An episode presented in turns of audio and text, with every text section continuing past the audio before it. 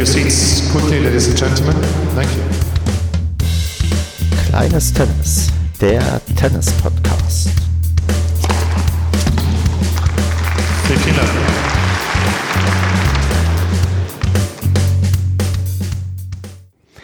Kleines Tennis, Ausgabe Nummer 18. Wir nehmen auf am 1.7.2020 und heute ist mal wieder eine Premiere bei der Aufnahme, denn ich bin nicht alleine hier und auch nicht zu zweit, sondern zu dritt. Denn mit mir dabei ist einmal die Britta. Hi. Und der Niklas. Moin. Ja, wunderbar, dass wir uns heute hier zu dritt zusammengefunden haben. Das ist auch für mich eine ganz neue Situation. Ich hoffe, dass ich einigermaßen anteilig die Gesprächsanteile richtig steuern kann, dass wir alle, oder dass ihr zumindest beide gleich viel erzählen könnt und ich gar nicht so viel erzähle. Aber bevor wir hier mal drauf eingehen, warum wir hier uns zu dritt zusammengefunden haben, in welchem Verhältnis ihr zueinander steht, was jetzt echt komisch klingt, aber das klären wir gleich. Ähm, vielleicht mal die grundlegende Vorstellung, ja, die hier immer sein muss. Ähm, in welchem Verein seid ihr gerade aktiv? Ähm, was ist eure ja, Altersklasse oder vielleicht verratet ihr auch euer Alter? Und in welcher Leistungsklasse seid ihr denn gerade eingestuft? Britta, fangen wir an. Ja, ähm, genau, ich bin die Britta. Ich bin 24 Jahre alt, ähm, mein LK ist, meine ich, 23 noch. Dazu glaube ich später mehr. Ähm, ich bin im TC Weiden aktiv und lebe in Köln, studiere Sport an der Sporthochschule. Ja. Super, dann ähm, ja, Niklas, an dich die gleichen Fragen. Genau, ich bin Niklas Höfgen, ich bin Jahrgang 92, ähm, auch im TC Weiden Vereinsmitglied seit ein paar Jahren und meine LK kenne ich nicht mal, muss ich ehrlich gesagt sagen. Du hast sie bestimmt recherchiert. Genau, ich habe sie recherchiert. Hier steht LK17 auf meinem Zettel und das naja, wird dann siehste. hoffentlich auch richtig ja, sein. Ja, und das streicht schon, wie wichtig mir meine eigene LK aktuell ist. genau, das ist ja auch hier nur der Aufhänger, damit man so ein bisschen ähm, Anknüpfungspunkt hat. Natürlich ist die LK hier nicht das Wichtigste und ähm, es ist wichtig, dass wir uns hier zusammengefunden haben. Und ja, bevor wir, wir haben ja gerade festgestellt, dass ihr beide im selben Verein ähm, aktiv seid, müssen wir trotzdem mal klären, ja, in welchem Verhältnis. Wie gesagt, das ist komisch, aber was anderes ist mir nicht eingefallen. Steht ihr denn zueinander? Miteinander. Niklas, bist du vielleicht ähm, Trainer oder Trainierter von ähm, Britta oder was ist euer genaues Ding? Ganz genau. Ich bin Heimtrainer sozusagen von ähm, Britta. Ich glaube, unsere erste Einheit haben wir gemacht letztes Jahr im November. November vielleicht. hätte ich auch gesagt, ja. Mhm, in der, in der Halle des Tennisverbands Mittelrhein im Leistungszentrum da darf ich die Plätze nutzen, was sehr praktisch ist für Britta, weil dort Hartplatz ist. Vielleicht erfahrt ihr ja später noch, warum das praktisch für sie ist. Nee, genau, das, das können, können wir gleich jetzt sagen. Also Britta, warum ist das so praktisch, dass du ähm, auf Hartplatz trainierst? Ich spiele Rollstuhltennis. Ich bin Rollstuhlfahrerin und ähm, ja, deswegen sind Hartplätze für mich ganz besonders praktisch, weil ich gut vom Fleck komme. Merke ich jetzt bei der Umstellung auf äh, Sandplatz schon ganz schön, ehrlich gesagt.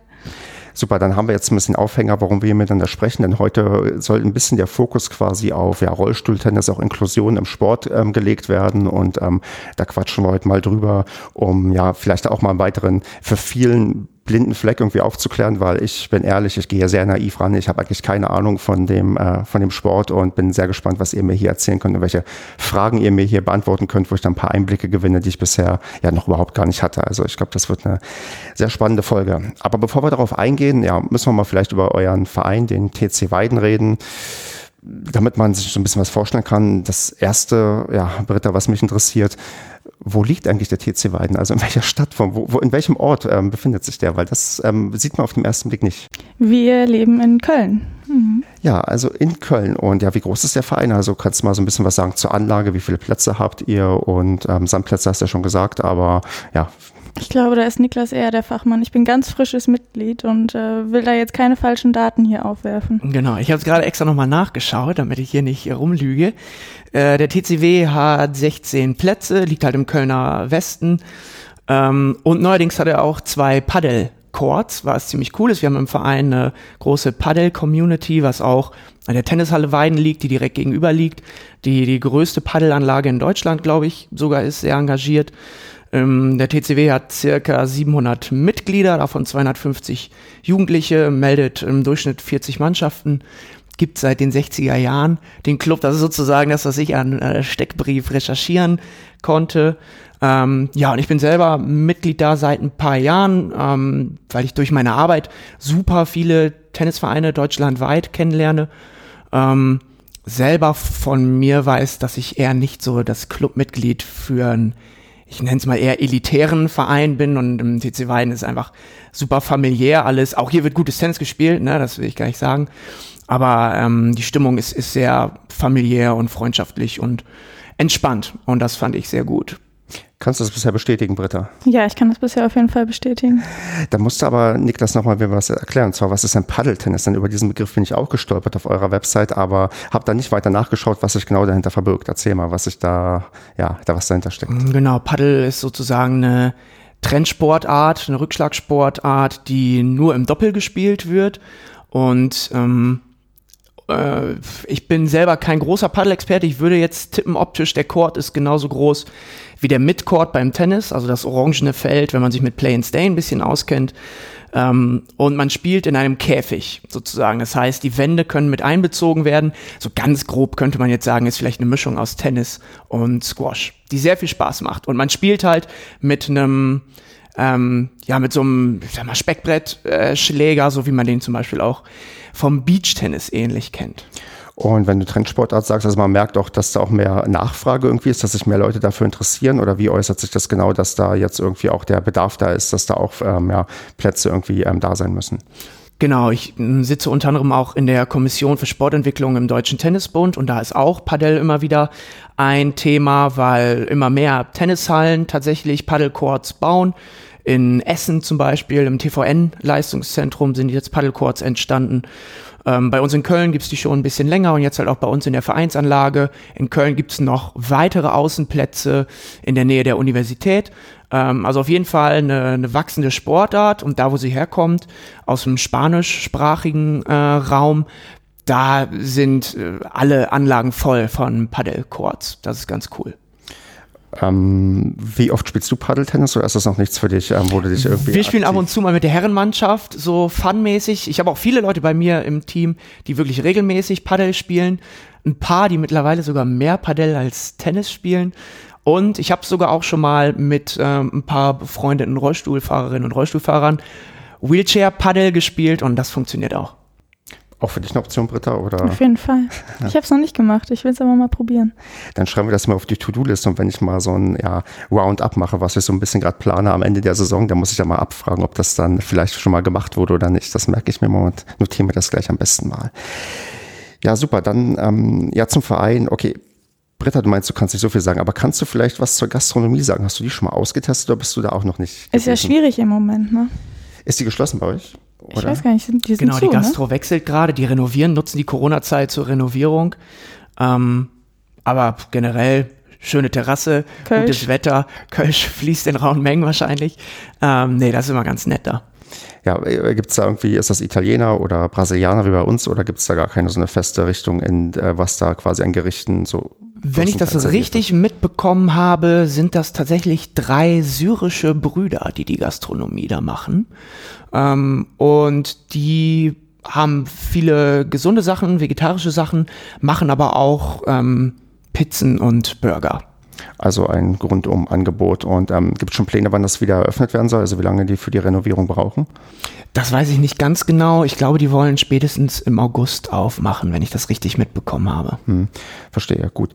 Dann würde ich sagen, gibt es noch was anderes zum Verein, was wir loswerden müssen, was unbedingt wichtig ist, warum wir über den TC Weiden reden sollten? Gibt es irgendwie, also doch, doch, nee, doch, vielleicht tatsächlich die Frage, ähm, da ja da offensichtlich auch dann ähm, Rollstuhltennis eine Rolle spielt, ähm, weiß wahrscheinlich, Niklas, weißt du, wie groß da irgendwie der Anteil ist von Leuten, die da irgendwie ähm, im Rollstuhl äh, Tennis spielen?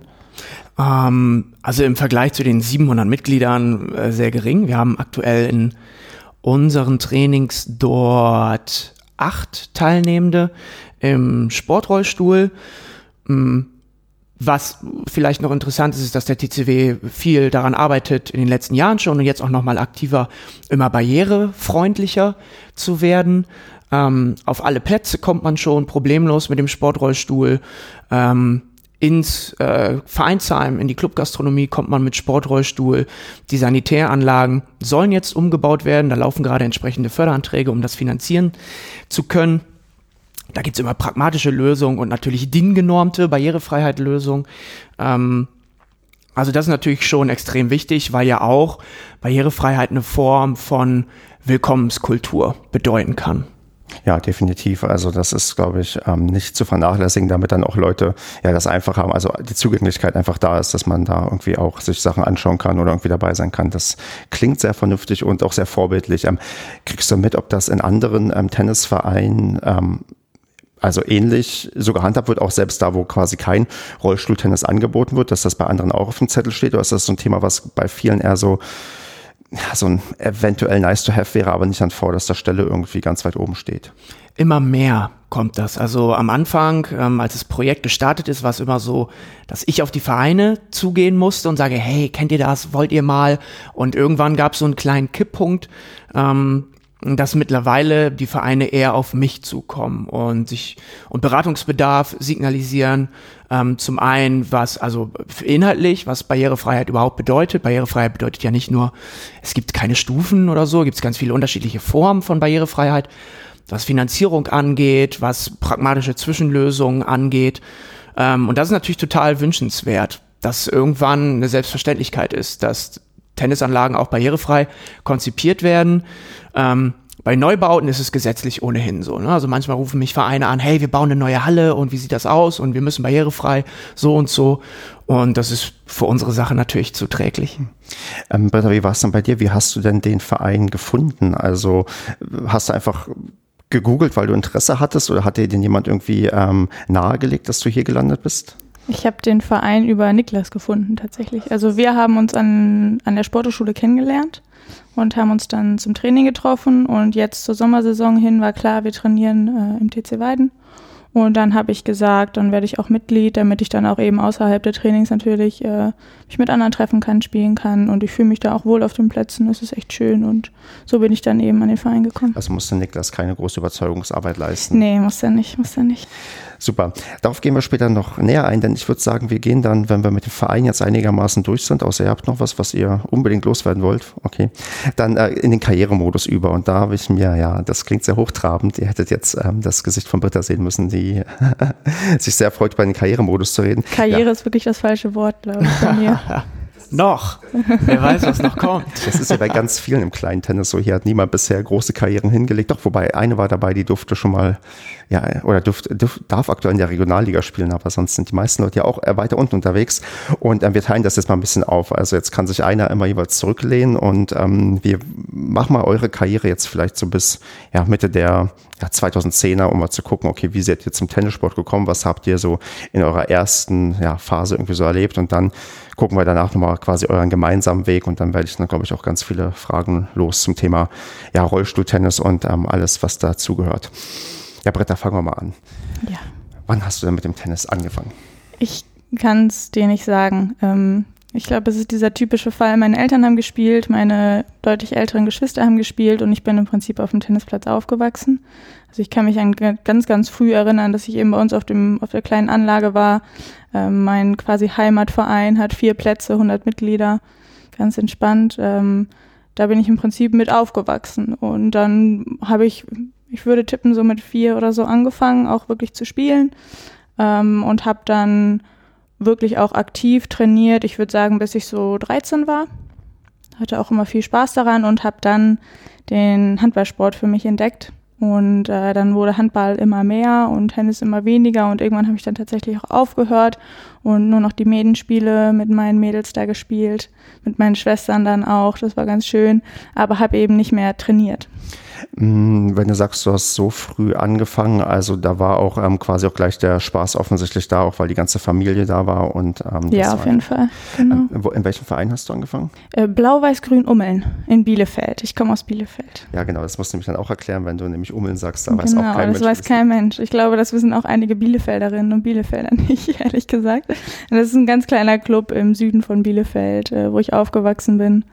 Waren denn deine, ähm, ja, deine Familie schon immer in dem Verein oder haben die dich da quasi dann irgendwann ja dazugeholt, weil, ähm, also oder sind die irgendwann gewechselt, weil die vielleicht vorher auch woanders irgendwie ähm, gespielt haben? Nee, tatsächlich schon immer, seit ich denken kann, sind wir da Mitgliederinnen und Mitglieder. Ähm, und ich glaube, wir haben auch immer noch alle so eine Familienmitgliedschaft und ähm, hin und wieder, wenn ich äh, zu Besuch bin bei meiner Schwester, dann spielen wir auch ein bisschen dort und dann habt ihr ja wahrscheinlich auch alle schon, ich würde mal sagen, einige Jahrzehnte auch zusammen. Also gibt es bei euch da irgendwie so eine Art ja, Ehrung, irgendeine Ehrennadel, wenn jemand, ich weiß nicht, ich unterstelle mal, dein Vater oder deine Mutter haben jetzt irgendwie schon wahrscheinlich 25 Jahre mindestens zusammen, die sie in dem Verein Mitglied sind. Weißt du, ob die irgendwann mal in irgendeiner Form ausgezeichnet oder geehrt wurden? Oder? Ja, ich kann mich daran erinnern, dass es irgend, also es gibt nach x Jahren, ich weiß es ehrlich gesagt nicht, Auszeichnungen und die gab es auch für meine Eltern und ich glaube auch für meine Schwestern. Ähm, die sind noch mal ein ganzes Stück älter als ich. Ähm, ich weiß es aber ehrlich gesagt nicht so ganz genau. Meine Mutter war aber auch ehrenamtlich sehr aktiv in dem Verein und war dann auch Vorsitzende und hat sich um viel gekümmert. Ja. Und ähm, wann, also ich unterstelle, es wird wahrscheinlich die 25 sein, wenn man 25 Jahre Mitglied ist. Ähm, bist du noch Mitglied aktuell? Ja. Dann könnte es sein, dass du vielleicht auch demnächst irgendwann mal noch vielleicht ja, mit der ja. Ehrennadel irgendwie ausgezeichnet Es würde mich nicht wundern, wenn es nächstes Jahr an meinem 25. Geburtstag soweit wäre. Ich weiß es auch nicht. Wurdest du gleich mehr als, als äh, ich weiß es ehrlich gesagt nicht, aber ich kann es mir vorstellen. Äh, oder ich, ich kann mir vorstellen, es gab schon eine Familienmitgliedschaft und in die ich dann so direkt bei der Geburt rein bin. Ich, ich merke schon, das ist absolut keine Wahl bei dem Thema. Nee, nee. Tennis und Handball wurden mir in die Wiege gelegt. Und Handball wurde auch bei dir in der Familie gespielt? ja, genau. Meine Mutter hat Handball gespielt, meine Schwestern ähm, haben auch so lange gespielt, bis die eine leider jetzt körperlich nicht mehr so ganz in der Lage ist, weil das Knie kaputt ist, aber die andere spielt auch noch. Und ich habe dann bis zu meinem Unfall auch gespielt. Ja.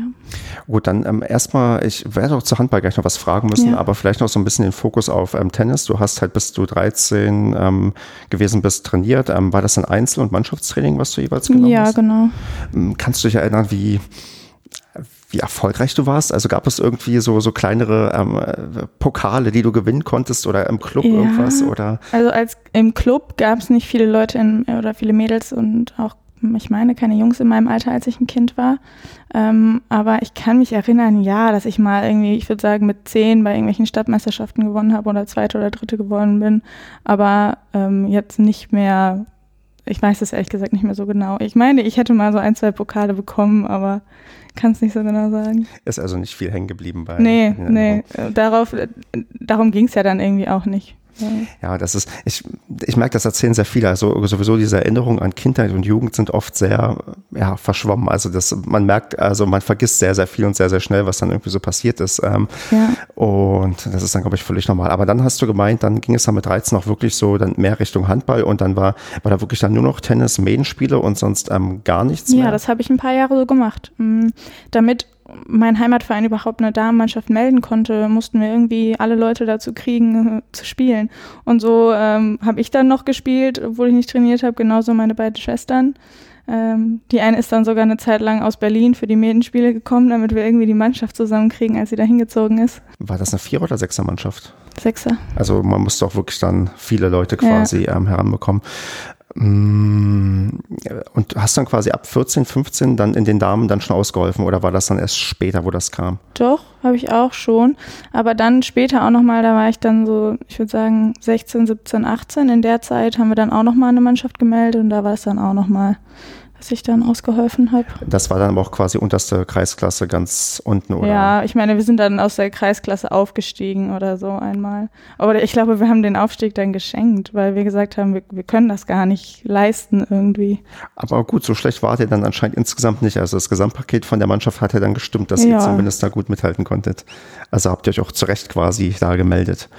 Hm, Weißt du, wie es eurem Verein heute geht? Also ist der noch, ähm, also, ha, habt ihr noch eine Damenmannschaft dort bei euch? Oder? Nein, es gibt keine Damenmannschaft mehr. Es ist schwierig. Ähm, ist ja wie gesagt ein ganz kleiner Verein, vier Plätze, von denen drei wunderbar sind, habe ich im Rollstuhl ausgetestet, sehr gute Plätze. Einer jetzt nicht so, aber ähm, es gibt Schwierigkeiten. Also das ist einfach ein, im Durchschnitt ein sehr alter Verein, muss man dann sagen. Ne? Viele alte Mitglieder, die dann vielleicht noch irgendwie alle paar Wochen mal spielen, aber ansonsten nicht viel. Und ich hoffe einfach, dass es sich irgendwie hält. Also so ein klassischer Verein, wo man sorgen muss, dass der in Anführungsstrichen ausstirbt, weil einfach, wie du sagst, Altersstruktur, Ich befürchte ja. Junge kommen nicht nach, weil ich vermute auch Bielefeld hat mehr als einen Tennisverein. Ja, es gibt einige große Vereine, die dann eben natürlich für die Kinder ganz andere Sachen anbieten können und auch ähm, die Jugendlichen, wenn man dann mal ein Talent im Verein hat, dann werden die natürlich schnell abgeworben, wie das eben auch eigentlich in jedem Sport so ist.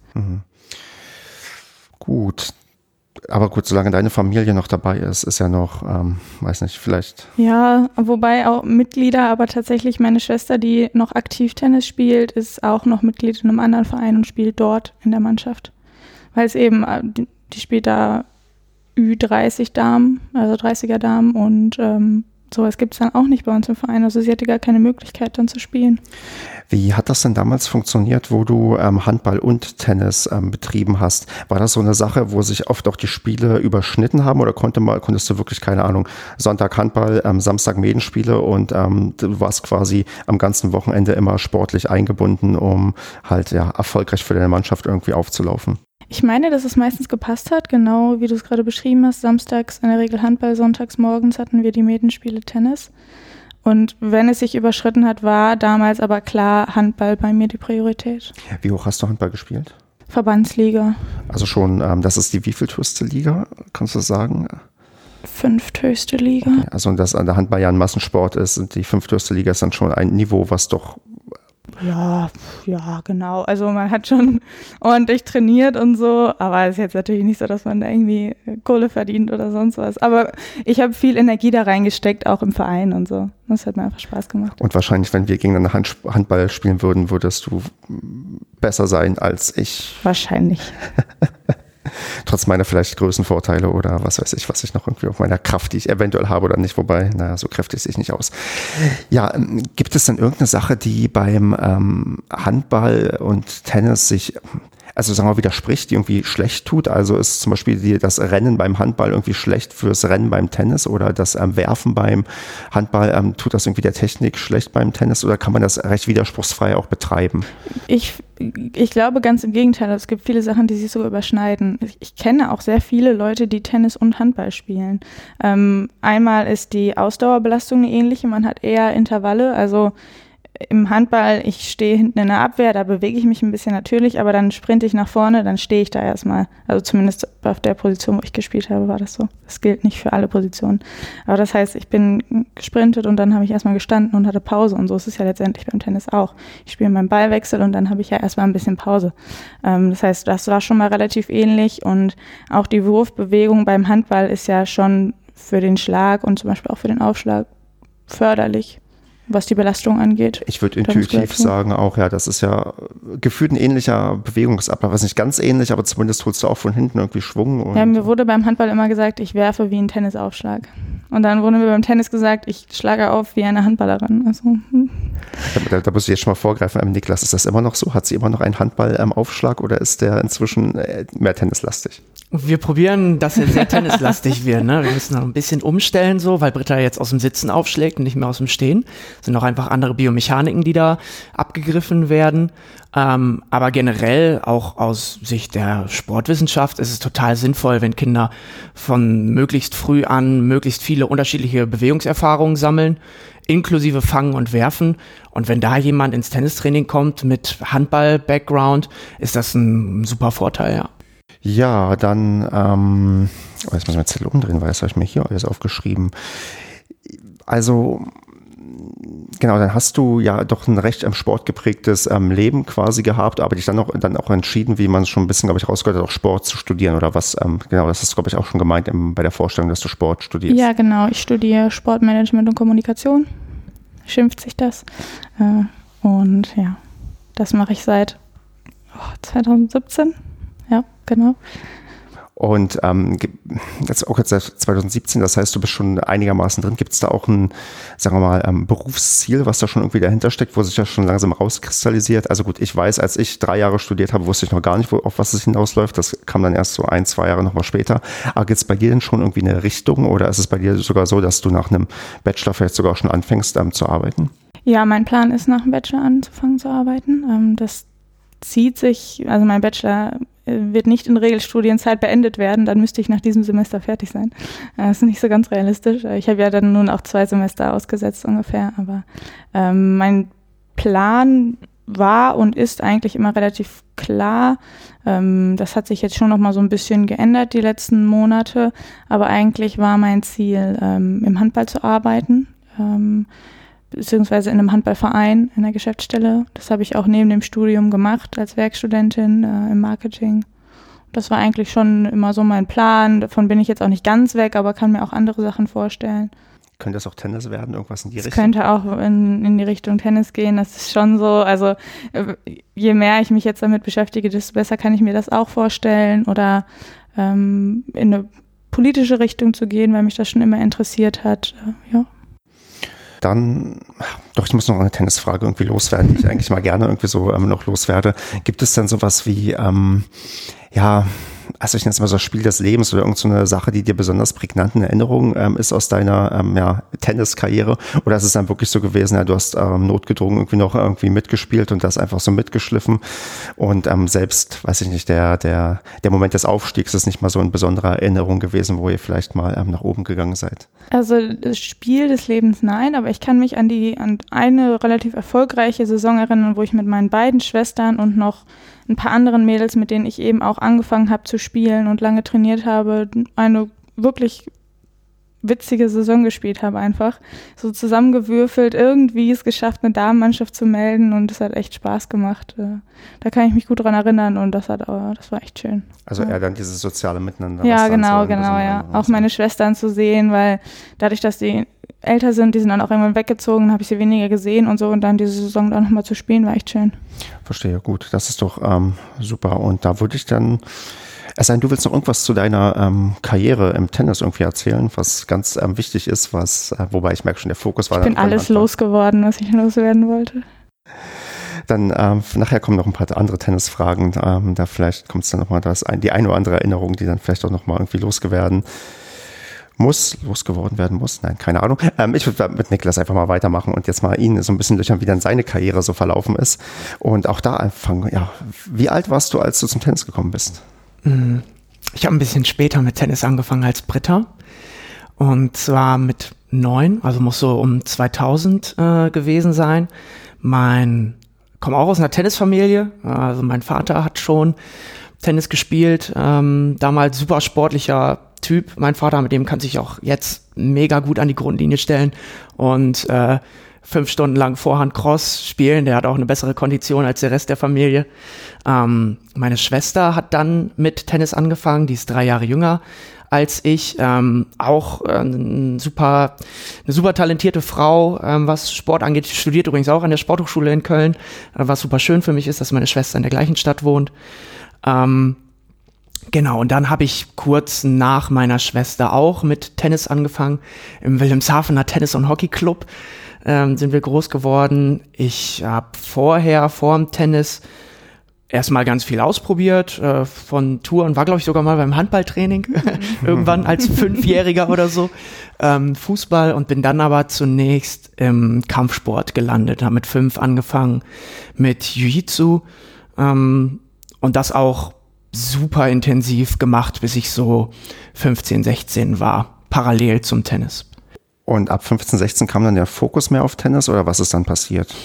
Ja, ganz genau. Also ähm, ich hatte im, im Kampfsport kamen so ein paar mehrere Faktoren zusammen. Ähm, ich hatte auf einem Wettkampf eine Verletzung, Trainerwechsel, andere Prioritäten, wenn man irgendwie heranwächst. Habe im Ten Tennis damals auch schon immer viel Training gegeben, mh, so seit ich 12, 13 bin, immer Kiddie-Gruppen übernommen oder bei Camps und so mitgeholfen. Ähm, ja, und musste mich dann irgendwie entscheiden und die, die Entscheidung ist dann gegen Jiu-Jitsu gefallen, wegen Verletzungen, Trainerwechsel im Verein haben sich ein paar Sachen geändert. Obwohl das, wie gesagt, bis dahin ein riesen Bestandteil meines Lebens war, der mich auch sportlich und auch leistungssportlich sozialisiert hat. Ähm, du hast gerade gesagt, angefangen hast du im Wilhelmshavener Tennis- und Hockeyclub. Genau. Und ähm, du hast vorhin schon so ein bisschen über den familiären TC Weiden geredet und ich unterstelle mal, so ein Wilhelmshavener Hockey- und Tennisclub, das klingt nach diesem Elitären, was du vielleicht gar nicht so magst. Ist das so? Oder, also ohne dass du jetzt bei den Verein lästern sollst, aber ähm, also sobald das Wort Hockey in diesen Tennisverein auftaucht, habe ich immer ein spezielles Bild irgendwie so vor Augen. War das so ein Verein oder ist das so ein Verein oder ähm, willst du dich dazu lieber nicht äußern? Doch, ich kann mich sehr gerne dazu äußern, weil ich zu dem Verein eigentlich nur Positives verlieren kann. Also es gibt in Wilhelmshaven auch einen anderen Tennisclub, der vielleicht probiert, sich so einen kleinen elitären Nimbus zu verleihen. Ähm, das ist aber gar nicht möglich in Wilhelmshaven. also auch in Wilhelmshaven gibt es Menschen, die ähm, sich selber für High Society halten. Ne? Aber ähm, letzten Endes ist gerade der WTHC auch ein sehr in der Jugend engagierter, ein sehr familiärer Tennisverein. Ähm, jahrzehntelang Top-Jugendwarten, super engagierter ähm, und auch hochqualifizierter Vereinstrainer dort, ähm, bei dem ich auch Tennis gelernt habe, der jetzt übrigens auch durch mich Rollstuhltennistraining gibt. Also haben wir da auch so eine kleine Wechselwirkung. Ähm, nach wie vor zum Beispiel sind meine Schwester und ich in den niedersächsischen Sommerferien immer Teil des WTHC Tenniscamps. Wir haben da selber schon als Kinder mitgemacht, als Kids irgendwie auf der Anlage gezeltet und sind dann irgendwann Trainerinnen und Trainer geworden und ähm, probieren das auch nach wie vor selbst durch die Entfernung und das Studium zu realisieren. Also ein toller Verein da, der WTHC in, in Niedersachsen. Ja, und ähm, was hast du denn da ähm, so vorzuweisen an Erfolgen? Also das muss ich jetzt auch so fragen. Wie lief denn dann so quasi deine, sagen wir, Tenniskarriere an? Also hast du auch Maidenspiele oder äh, Turniere mitgemacht? Und vielleicht auch die Frage, heißt es in Niedersachsen auch Maidenspiele oder sagt man da Punktspiele? Wie genau, ja, in Niedersachsen sagt man Punktspiele. Als ich hierher gezogen bin, äh, wusste ich erstmal gar nicht, was Maidenspiele sind. Ähm, ja, klar, also von Anfang an ähm, direkt durchgestartet, ne? Mit, ähm, mit Junioren, Teams, alle Kategorien durch. Ähm, auch super Jungs, mit denen ich heute ab und zu noch Tennis spiele, wenn ich mal in Wilhelmshaven bin oder die unterschiedlich ähm, verteilt sind. Einer von den Jungs, mit denen ich immer gespielt habe, spielt jetzt, äh, wohnt jetzt in Berlin, spielt bei den Zehlendorfer Wespen. Wusste ich gar nicht, den habe ich letztes Jahr zufällig bei den German Open, Deutschlands größtem Rollstuhltennisturnier, da auf der Anlage getroffen. Und auf einmal steht dieser Typ neben mir und sagt, was machst du denn hier? Ja, hier, ich spiele hier Tennis, ja, ich bin hier Rollstuhltennismäßig und so. Also eine gute Community nach wie vor. Hm, die Jungs, mit denen ich damals gespielt habe und dann alles durch bis in den Herrenbereich sozusagen. Parallel dann immer, wie gesagt, zum Jiu-Jitsu, das ich sehr leistungssportlich gemacht habe, auch mit Wettkämpfen am Wochenende und so. Ähm, und dann mit Tennis unter einem Hut. Also echt ganz, ja, Sport war immer ein großer Teil unserer Familie. Ähm, weißt du, wie viele Tage du quasi pro Woche dem Sport dann gewidmet hast und in der Jugendhochzeit? Also war es da wirklich so täglich oder fünf Tage die Woche? Also wie viel, wie oft warst du unterwegs oder auf dem ja, Platz? Ja, im Grunde genommen jeden Tag. Also irgendwie mit fünf bis sechs Mal die Woche Training ähm, in den beiden Sportarten plus ähm, Wettkämpfe, Medenspiele, Punktspiele dort. Also ja, klar, war schon war schon ein essentieller Bestandteil. Und wie hoch hast du gespielt? Tennis haben wir immer dann so Verbandsliga gespielt. Also auch ein ähm, angemessenes Niveau, also nicht ganz, ganz unten, sondern schon ganz gut mitgehalten mit den, ja, sagen wir mal, höheren Ligen irgendwie, wo, wo du dabei warst. Ja, genau. Also ich hatte für mich nie, also als Kind dann natürlich auch irgendwie so Turniere gespielt und so, wenn man Bock hatte. Ähm, meine Schwester sogar noch ein bisschen mehr als ich. Die ist irgendwie da in, keine Ahnung, zwölffache Bezirksmeisterin äh, U8 bis äh, U15 oder was. Und ähm, nee, wir haben schon viel Tennis gespielt. Wir haben auch ähm, immer gut Tennis gespielt. Noch heute irgendwie, ich, ich weiß wohl, wie eine Vorne- und eine Rückhand funktioniert. So. Genau, du bringst es ja auch Leuten bei, von daher. ja, genau. Ähm, spielt deine Schwester dann immer noch? Genau, meine Schwester spielt immer noch Tennis. Ähm, auch nebenbei, aber auch irgendwie ambitioniert ähm, hier bei Lese Grün-Weiß in Köln, also in, in, zwei unterschiedlichen Vereinen, auch wohnortbedingt. Ähm, und ich spiele auch nach wie vor gerne mit der Tennis, weil sie für Damen-Tennis relativ aggressiven Stil spielt. Ähm, ohne dass ich sagen will, dass, äh, dass äh, Damen kein aggressives Tennis spielt, aber mit der kannst du auch super bei einer hohen Geschwindigkeit Tennis spielen. Das macht Spaß. Besiegt sie dich regelmäßig oder wie läuft das, wenn ihr mal ein Match gegeneinander spielt? Äh, gute Frage. Meistens trainieren wir tatsächlich sehr akribisch miteinander, äh, rhythmische Geschichten oder Spielzüge und machen dann nur zum Schluss irgendwie jeder nochmal drei Aufschlagspiele oder so. Ähm, aber wie gesagt, mit der kannst du super spielen. Ähm, und Doppel kann man zum Beispiel auch mit der ganz gut spielen, weil sie auch einen guten Volley spielt. Ja. Ähm, Gibt es dann hier in der Gegend oder für euch irgendwie so Mix-Turniere, die ihr auch öfters miteinander schon mal mitmachen konntet? Oder ist, weil Mix ist ja nicht so eine Sache, die großartig gefördert wird und auch wo großartig viele Turniere sind. Aber gab es schon mal, dass ihr quasi als dynamisches Duo miteinander irgendwo auftreten konntet und Erfolge vorweisen könnt? Ja, wir haben tatsächlich dann mal so bei so Jux-Turnieren, vor allen Dingen auch in Wilhelmshaven früher zusammengespielt Oder auch sie im Mix mit, mit unserem Vater oder ich im altersklassengemischten Doppel mit unserem Vater. Mm, Und dann organisieren wir, also meine Schwester arbeitet mittlerweile auch mit im Tennis für alle Projekt, gibt dort auch Blindentennistraining. Und ähm, ja, weil ich weiß, dass sie eine gute und zuverlässige Trainerin ist, kann ich sie, äh, bin ich froh, dass ich immer auf sie zurückgreifen kann bei Events. Jedes Jahr im Oktober organisieren wir hier in Köln die Tennis für alle Championships. Und das ist sozusagen ein inklusives Mixed-Turnier. Also da spielen Menschen mit und ohne Beeinträchtigung unterschiedlicher Art, im Rolli mit Seh-, Hörbeeinträchtigung, mit geistiger Beeinträchtigung, zusammen mit Tennisspielerinnen und Spielern ohne, ich sag mal, diagnostizierte Beeinträchtigung. und ähm, genau, und da spielt sie dann auch immer mit und dann stehen wir manchmal sogar auch zusammen auf dem Platz. Okay. Mm, Du bist ja dann dem, hast es ja auch schon ein bisschen auch angedeutet, dem Tennis ja auch, sagen wir mal, jobmäßig irgendwie verbunden geblieben. A, du hast sehr früh bereits Training gegeben und ähm, gibst ja auch heute noch Training. Und B, ähm, ja, musst du vielleicht mal sagen, wo wir uns hier getroffen haben, denn wir sind hier nicht beim TC Weiden, wie ich das sonst gerne mache, wenn ich mal irgendwo ja Leute live vor Ort ähm, interviewe, sondern wir befinden uns wo? Wir sitzen hier im Forschungsinstitut für Inklusion durch Bewegung und Sport. Es ist ein An-Institut der Deutschen Sporthochschule, das zu anderen Teilen auch ähm, von der Gold-Krämer-Stiftung ähm, subventioniert wird und geführt wird.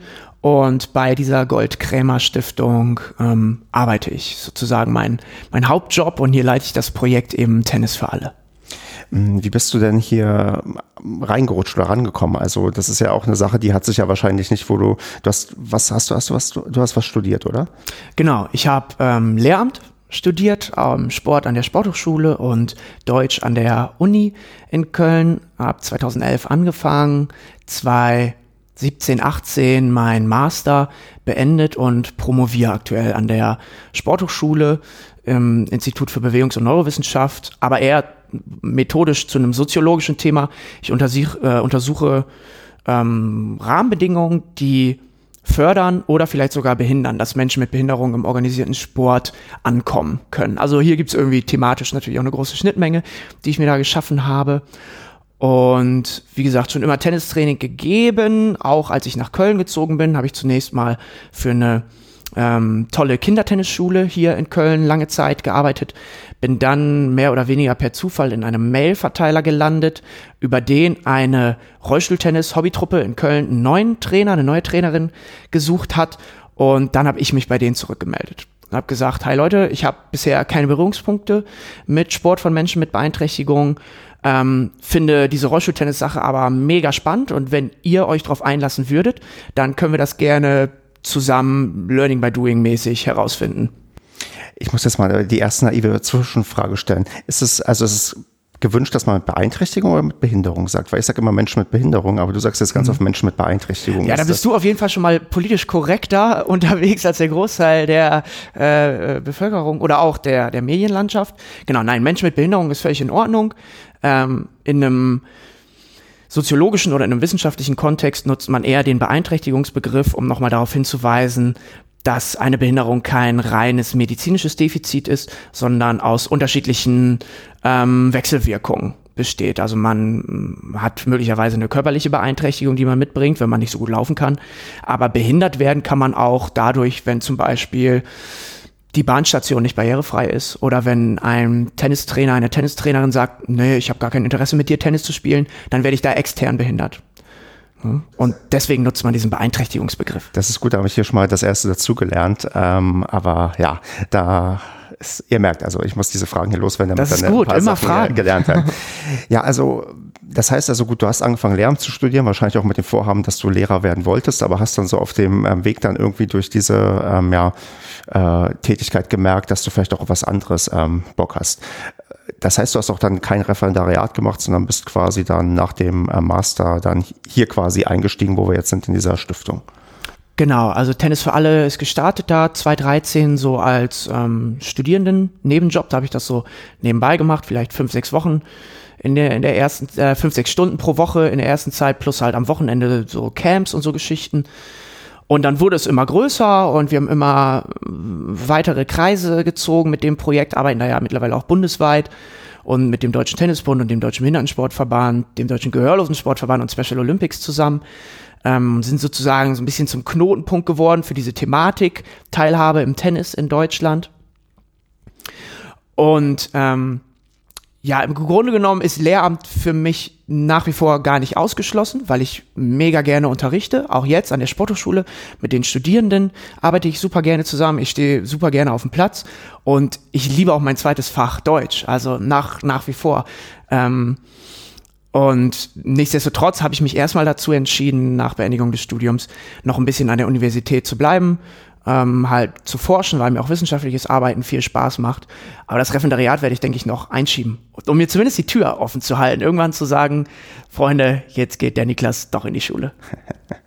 Britta, es, ähm, wäre Lehramt jemals für dich eine Option gewesen? Nee.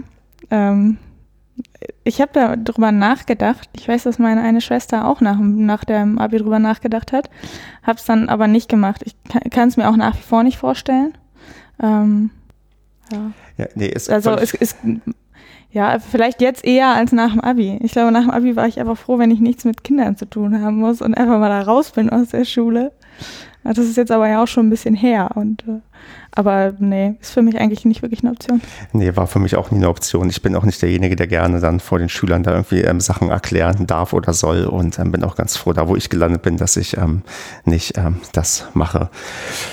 Ja, also genau. Dann ähm, dieses Tennis für alle Projekt. Du hast gerade schon so ein bisschen angedeutet, dass das auch so, ähm, also nicht unbedingt klein ist. Also ist das so wirklich, sagen wir mal, wenn ich jetzt nach ähm, nach ähm, ja, Tennis für Menschen mit Beeinträchtigungen suche, dann komme ich wahrscheinlich zuerst bei ähm, ja, Tennis für alle an. Oder gibt es da irgend noch ein anderes Projekt, was ich will sagen Konkurrenz ist, aber was vielleicht auch nochmal eine ähnlich große Strahlkraft vielleicht irgendwie hat?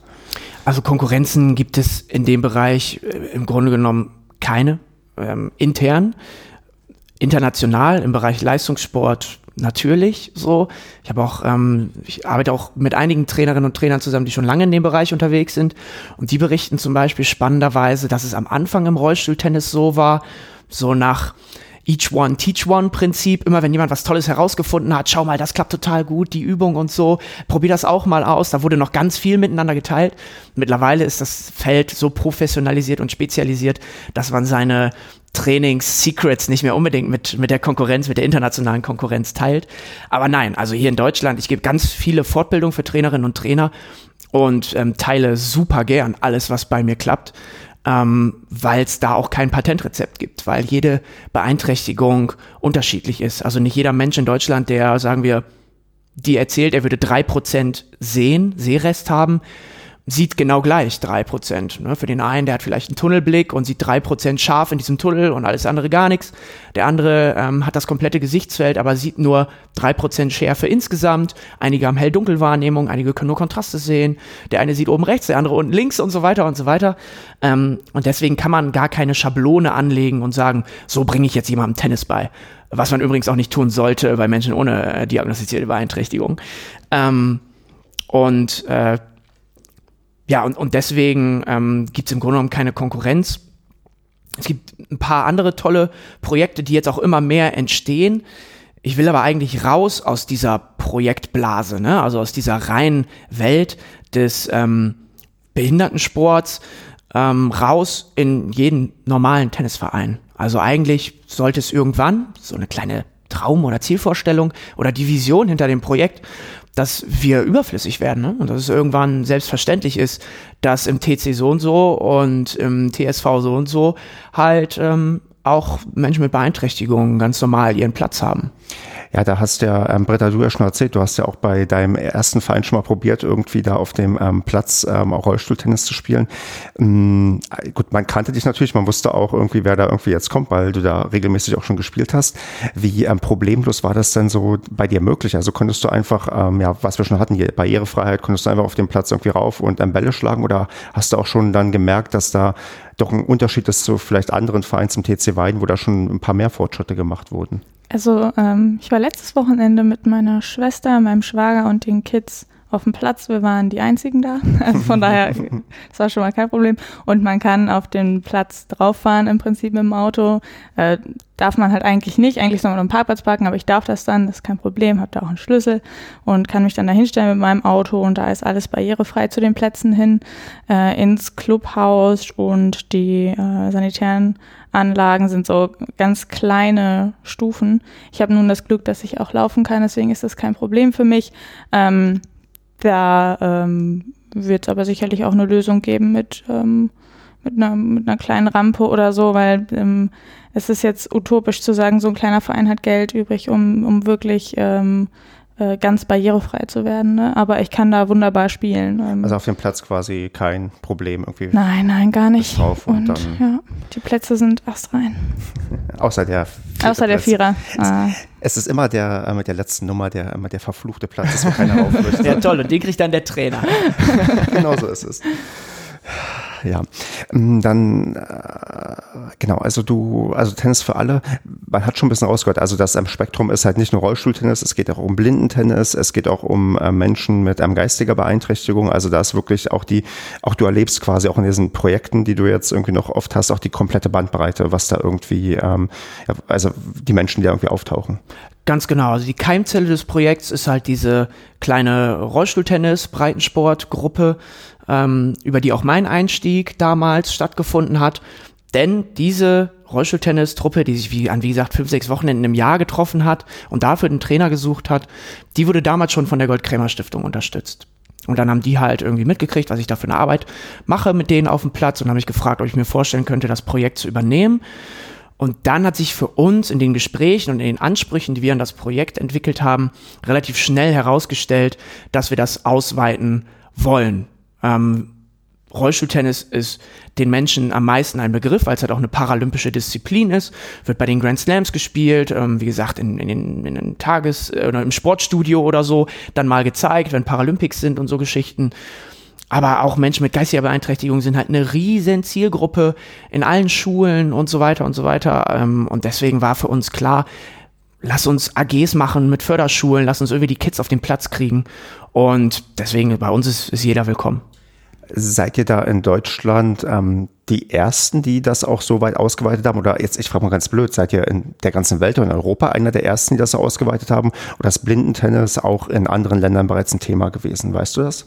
Also wir haben tatsächlich ein ziemliches Alleinstellungsmerkmal, wenn es um die Breite geht. Also dass wir wirklich mit allen Beeinträchtigungen ähm, simultan arbeiten. Es gibt immer wieder ähm, auch, ich sag mal, Projekte, die entstehen aus einer Privatinitiative, aus betroffenen Sicht. Du bist irgendwo in einem Tennisverein, ähm, Eltern, die dort Mitglied sind, bekommen ein Kind mit Beeinträchtigung und dann entsteht erst in diesem Verein das Bedürfnis, ach Mensch, das gibt's ja auch. Und auf einmal haben wir da die Paula, die halt irgendwie im Rolli sitzt, ne? Oder ähm, Trisomie 21 hat also eine geistige Beeinträchtigung oder so. Und dann ähm, ja, merken die Leute, was überhaupt noch so rechts und links von ähm, Angie Kerber und Alex Zverev so passiert. Ja. Was ja auch irgendwo dein Anliegen ist, ne? Ja. Ähm, naja, genau. Und deswegen gibt's natürlich tolle Initiativen seit Jahren, seit Jahrzehnten in Deutschland. Plus diese exklusiven oder, ähm, oder separierten Geschichten. Also natürlich kümmert sich der Deutsche Gehörlosensportverband auch um Gehörlosentennis. Aber dass es da jetzt ein Projekt gibt, dass es dort Trainerinnen und Trainer gibt, ähm, also auch in, in meinem Trainerinnen und Trainerteam, ähm, die tatsächlich mit allen Beeinträchtigungen umzugehen wissen, die da entsprechend methodisch geschult sind, das Know-how haben und ähm, die, die Offenheit und den Mut, die Kreativität haben, das ist möglicherweise ein Alleinstellungsmerkmal, auch international. Ähm, also da, wo ich rumkomme und Trainerinnen und Trainer, Kolleginnen und Kollegen treffe, die ähm, sind dann vielleicht auch spezialisiert neben dem regulären Tennis von Menschen ohne Beeinträchtigung auf zum Beispiel eine weitere Disziplin. Die geben dann halt noch Blindentennis oder Rollstuhltennis. Aber Leute, die mit allen Beeinträchtigungen arbeiten, gibt es relativ selten. Obwohl das, und da schließt sich wieder der Kreis, im Grunde genommen ja für jede Trainerin, für jeden Trainer irgendwann normal sein sollte. Weil die einzige Voraussetzung ist, da kommt jemand, der hat Bock auf Tennis. Und dann ist ja Wurst, ob der rollt oder läuft oder gut sieht oder nicht gut sieht. Ob die Vorhand schlecht oder gut ist. Man arbeitet an dem, was man halt ähm, arbeiten kann. Ja, und, ganz ähm, genau. Dann sucht man halt entsprechend die äh, Möglichkeiten, den Menschen irgendwie da voranzubringen bei dem, was er irgendwie erreichen möchte. Ja, richtig. Und auch im, im Bereich von, von Tennisspielerinnen und Spielern ohne Beeinträchtigung, da kommt ja auch mal jemand, der eine kaputte Schulter hat oder ein kaputtes Knie oder so. Und den jage ich ja auch nicht wie wild über den Platz, wie meine erste Herrentruppe, die ich trainiere, sondern muss ja auch da individuell gucken, wie kann ich aus jedem, aus jeder das optimale Bildungspotenzial oder das optimale Tennispotenzial inklusive viel Spaß äh, herausholen. Ne? Kommt da was in der, ähm, also ich vermute fast, wenn man jetzt die C- und B-Trainer-Ausbildung irgendwie beim Deutschen Tennisbund irgendwie macht, ähm, da kommt wahrscheinlich auch nichts drin vor von den der Inhalten. Oder ist das irgendwie auch mal am Rande Thema, dass man da irgendwie auch beigebracht bekommt, dass eigentlich ja jeder trainiert werden kann? Ja, das Bewusstsein dafür wird größer. Ne? Also die, die C- und B-Trainerausbildung in Deutschland ist ja Sache der Landesverbände. Das heißt, der, der es wird nicht zentral beim DTB ausgebildet, sondern jeder macht seinen Schein halt bei sich im Landesverband. Und da können die dann anhand der Richtlinien des DOSB für einen C-Trainer tennisspezifische Inhalte schaffen. Und wenn du dann jemanden bei dir im Lehrteam hast, der der größte Mensch für Videoanalyse ist, dann wird dort halt Videoanalyse behandelt. Mittlerweile passiert es aber immer häufiger, dass ich von den Landesverbänden eingeladen werde, um auch das Thema Teilhabe und Vielfalt oder Inklusion im Tennis dort zu thematisieren. Was für mich super ist, weil dort ja Multiplikatoren auflaufen. Weil der Trainer, die Trainerin im Verein ist die Schnittstelle. Alle Mitglieder kennen den Trainer und die Trainerin. Und der Vorstand kennt auch den Trainer und die Trainerin. Und wenn der mit einer Idee reinkommt und sagt, ich war da auf einer Fortbildung bei so einem verrückten Typen und der hat gesagt, wir können auch Rollstuhltennis spielen, dann ist das für mich natürlich ein Glücksgriff. Mhm. Eine Frage dann noch insgesamt ähm, zu den ähm, Leuten, die diesen Sport dann in irgendeiner Form machen wollen. Wie viel läuft denn da so an, ja, an Anfrage auf? Also hat man, weiß nicht, jeden Tag äh, eine E-Mail im Postfach, wo dann wieder gesagt wird, hier, ich habe jemanden, der irgendwie Interesse hat, den und den Sport zu betreiben und wir suchen irgendwie Anknüpfungspunkte, um jemanden mit der und der Beeinträchtigung unterzubringen? Oder ähm, also ist, also wie groß ist der Bedarf irgendwie gerade? Also merkt man auch, dass der wächst oder dass da mehr Andrang irgendwie kommt? Dann kriegst du das irgendwie mit? Ja, klar, der Bedarf ist wachsend, das kriege ich mit, weil irgendwie alles über meinen Schreibtisch geht äh, an diesen Anfragen. Und davon gibt es tatsächlich immer mehr. Also immer mehr Vereine, die zum Teil sagen, wir hätten da jemanden und ähm, oder wir haben eine Anfrage bekommen von jemandem mit einer Sehbeeinträchtigung, der erfahren hat, dass Blindentennis existiert. Und ich ermutige die Leute auch. Also alle Tennistrainerinnen und Trainer, die bei mir in der Fortbildung sind, die sollen wirklich auf der Straße auch die Leute ansprechen, weil auch äh, Rollstuhlfahrerinnen und Fahrer wachsen ja nicht auf Bäumen. Ähm, und andererseits weiß ja auch nicht jeder Mensch mit Beeinträchtigung, welche Disziplinen existieren. Also nicht jeder Blinde, nicht jede Blinde in Deutschland wird wissen, dass es Blindentennis gibt. Also äh, auch ich wusste vorher also von Rollstuhltennis, klar, hat man irgendwie schon mal gehört. Ich weiß nicht, Peter, wie ging es dir? Ähm, kanntest du, sagen wir, Rollstuhltennis, ähm, bevor du halt deinen Unfall hattest, oder war das vielleicht auch nur so ein nebuloser Begriff, wo du eigentlich nur gedacht hast, hm, nee, eigentlich kann ich mir auch nicht viel gerade unter vorstellen? Ich kannte das. Ähm, ich bin ja in Bielefeld aufgewachsen und es gab in Bielefeld eine bekannte Rollstuhltennisspielerin, ähm, von der ich dann einfach immer mal was mitbekommen habe so und ich, ich wusste, dass es das gibt und mir war auch nach dem Unfall klar, dass ich das auf jeden Fall mal probieren möchte. Ich hatte so ein paar unterschiedliche Ideen, was ich so machen will, weil ich Mannschaftssport eben auch schön finde. Ähm, äh, aber dann habe ich mich eben für Tennis entschieden. Ja, um dann vielleicht dich mal auch wieder ein bisschen mehr ins Boot zu holen, auch diese, diese Verknüpfung jetzt ähm, zu schaffen. Also ihr seid ja dann irgendwann aufeinander getroffen und du hast ja dann dich dann für ähm, Rollstuhltennis entschieden und du hast gerade schon so einen Punkt angesprochen, den ich auch, auch auf meinem Zettel hatte, weil normalerweise fällt, also glaube ich, ganz vielen Leuten zuerst ein Rollstuhlbasketball als klassische Mannschaftssportart, mhm. die ja äh, auch inklusiv ist, wo auch Leute in den Rollstuhlen sitzen, die keine diagnostizierte Beeinträchtigung haben. ähm, und ähm, stand es auch zur, ähm, also als Option? Ich meine, du als ähm, Handballerin, ähm, Basketball ist ja, ich es hatte zumindest auch einen äh, Ball irgendwie jemand in der Hand hat. Ähm, war das auch eine Option, aber sofort quasi, ähm, wenn dann Tennis? Ähm, Nee, klar. das war schon eine Option. Also ich kann mich erinnern, ich war im Krankenhaus in der Reha quasi auf der Querschnittstation und dann ähm, hatte ich da einen Rollstuhltrainer quasi. Also ich bin eine Stunde dahin und der hat mir Rollstuhlfahren beigebracht und anderen. Das ist auf jeden Fall schon mal super. Und der hat eben auch immer so ein bisschen was über Sport erzählt, was man so machen kann. Und da war natürlich Basketball das erste Thema, weil es von der Struktur her halt auch groß ist und ähm, konnte ich mir auch vorstellen, weil es eben Mannschaftssport ist. Ähm, ich weiß, dass es auch Rollstuhl-Handball gibt. es gibt das Konzept, äh, das wurde auch an der Sporthochschule bei uns entwickelt, ähm, aber ist eben nicht so breit, dass es da einen Betrieb gibt, einen Spielbetrieb. Und ich bin schon so ein bisschen so ein Wettkampfmensch. Also wenn, dann muss ich mir was suchen, wo ich auch so ein bisschen Competition habe. Und ähm, Basketball war für mich immer so ein schwieriges Thema, weil ich es nie mochte, als ich als laufender Mensch nie mochte. Äh, dieser dieses voneinander fernbleiben und ohne Körperkontakt war mir irgendwie immer suspekt als Handballerin.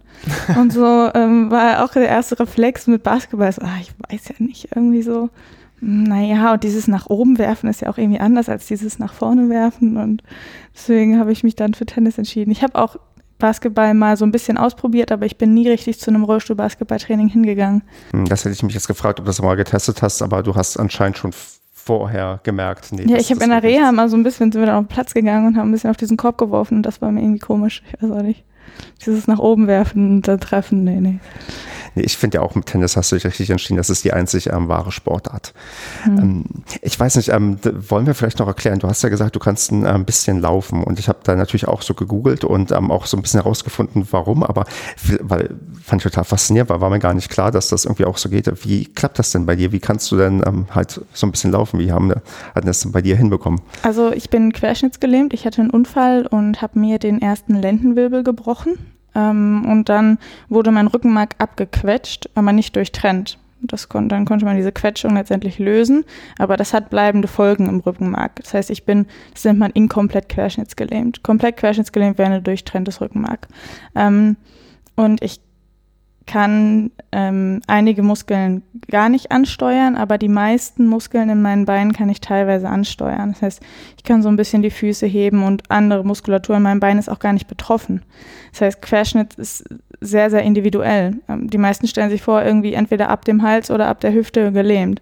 Aber so ist es eben nicht. Es gibt inkomplette und komplette Querschnitte, das ist erstmal eine wichtige Unterscheidung und dann eben auch die Höhen. Und das ist nicht, je weiter oben das ist, desto weiter oben ist auch die Lähmung und von da abwärts geht gar nichts mehr, sondern das ist sehr komplex aufgeteilt. Ähm, und bei mir ist es zum Beispiel so, dass der vordere Oberschenkel, also zum, und die Hüfte, die, das heißt die Hüftbeugung, kann ich ganz normal. Habe ich gar keine Beeinträchtigung. Auch die Kniestreckung, also der vordere Oberschenkel ist ganz normal. Da zeigt mir das gerade, ich ja. kann das bestätigen, dass das funktioniert. Ähm, ja. Die hintere Kette, anfangend an den Gluten, also am Po, runter bis zu den Füßen ist gelähmt. Das heißt aber nicht, dass ich die Muskulatur gar nicht ansteuern kann, sondern nur so ein bisschen halt. Äh, und die Füße eben auch. Was ich zum Beispiel gar nicht kann, ist Zehen bewegen oder sowas und die Sensibilität ist sehr eingeschränkt. Da habe ich dann Probleme mit, äh, wenn ich mir irgendwie wehtue, merke ich das halt nicht. Ne? Das ist auch nicht gerade praktisch. Also man denkt im ersten Moment, ist ja schön, aber kann eben auch dazu führen, dass man schlimme Wunden kriegt, weil man nicht merkt, dass man sich irgendwo draufgesetzt hat. Weil an meinem Po merke ich nun mal nicht, wenn ich Schmerzen habe.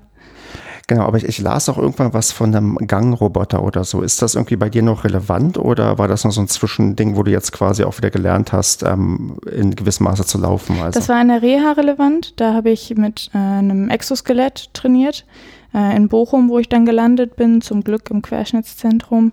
Ähm, das ist ein Gerät, naja, das kriegt man so umgespannt um die Beine und dann kriegt man ähm, Elektronen auf die Haut geklebt und die messen die Muskelaktivität und unterstützen dann meine Muskeln nur insoweit, wie sie es brauchen.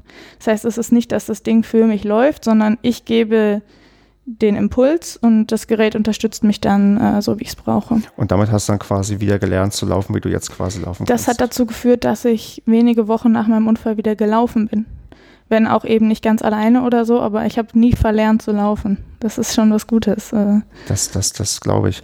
Aber da sprichst du oder deutest so eine Sache an. Du hast ja schon gesagt, ähm, diese ähm, Lähmungen ähm, können alle unterschiedlich sein. Also da gibt es keine, ja, nur da oder da, sondern ganz individuell.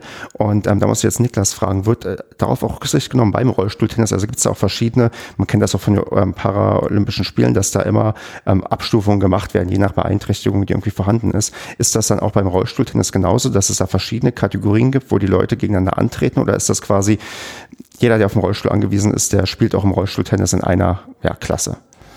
Genau, man kann sogar Rollstuhltennis spielen, wenn man nicht im Alltag auf den Rollstuhl unbedingt angewiesen ist. Das heißt zum Beispiel, Mm, Menschen mit verkürztem Bein, also ab sieben Zentimeter verkürztem Bein zum Beispiel, darfst du offiziell Rollstuhltennis spielen mit bestimmten Schäden an Hüfte oder Knien. Und das zeigt im Grunde genommen die Bandbreite bis zum Querschnitt oder Amputation und so weiter.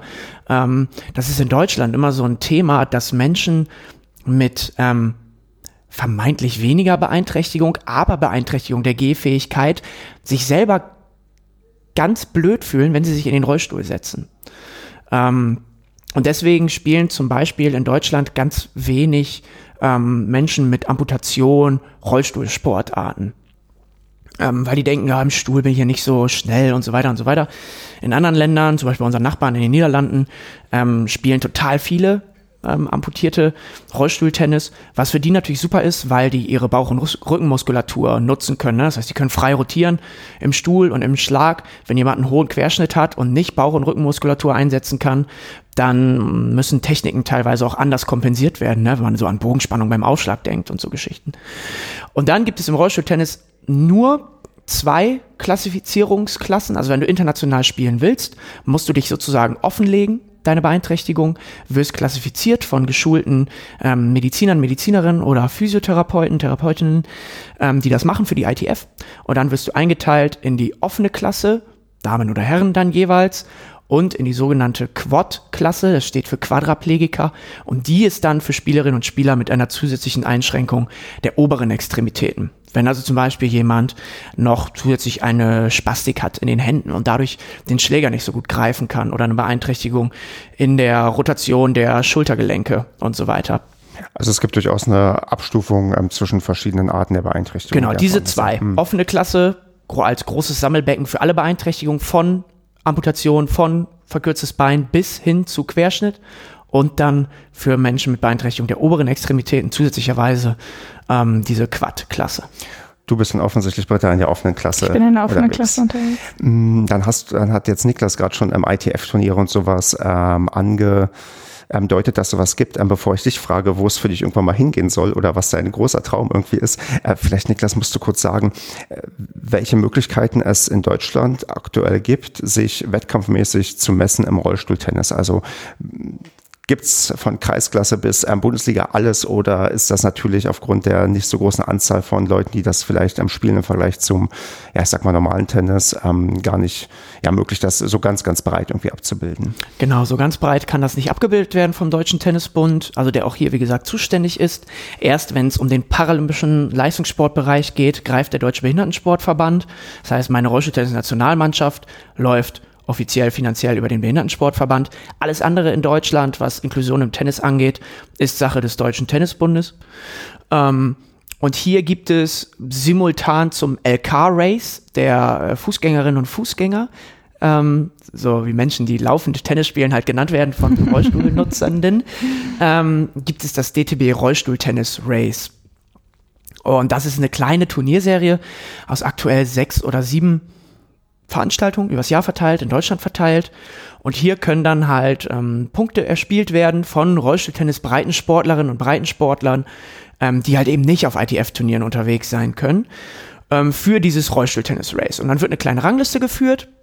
Ähm, und am Ende des Jahres gibt es dann sozusagen ein Ranglistensieger, eine Ranglistensiegerin, auch im Juniorinnenbereich ähm, für dieses DTB-Rollstuhl-Tennis-Race.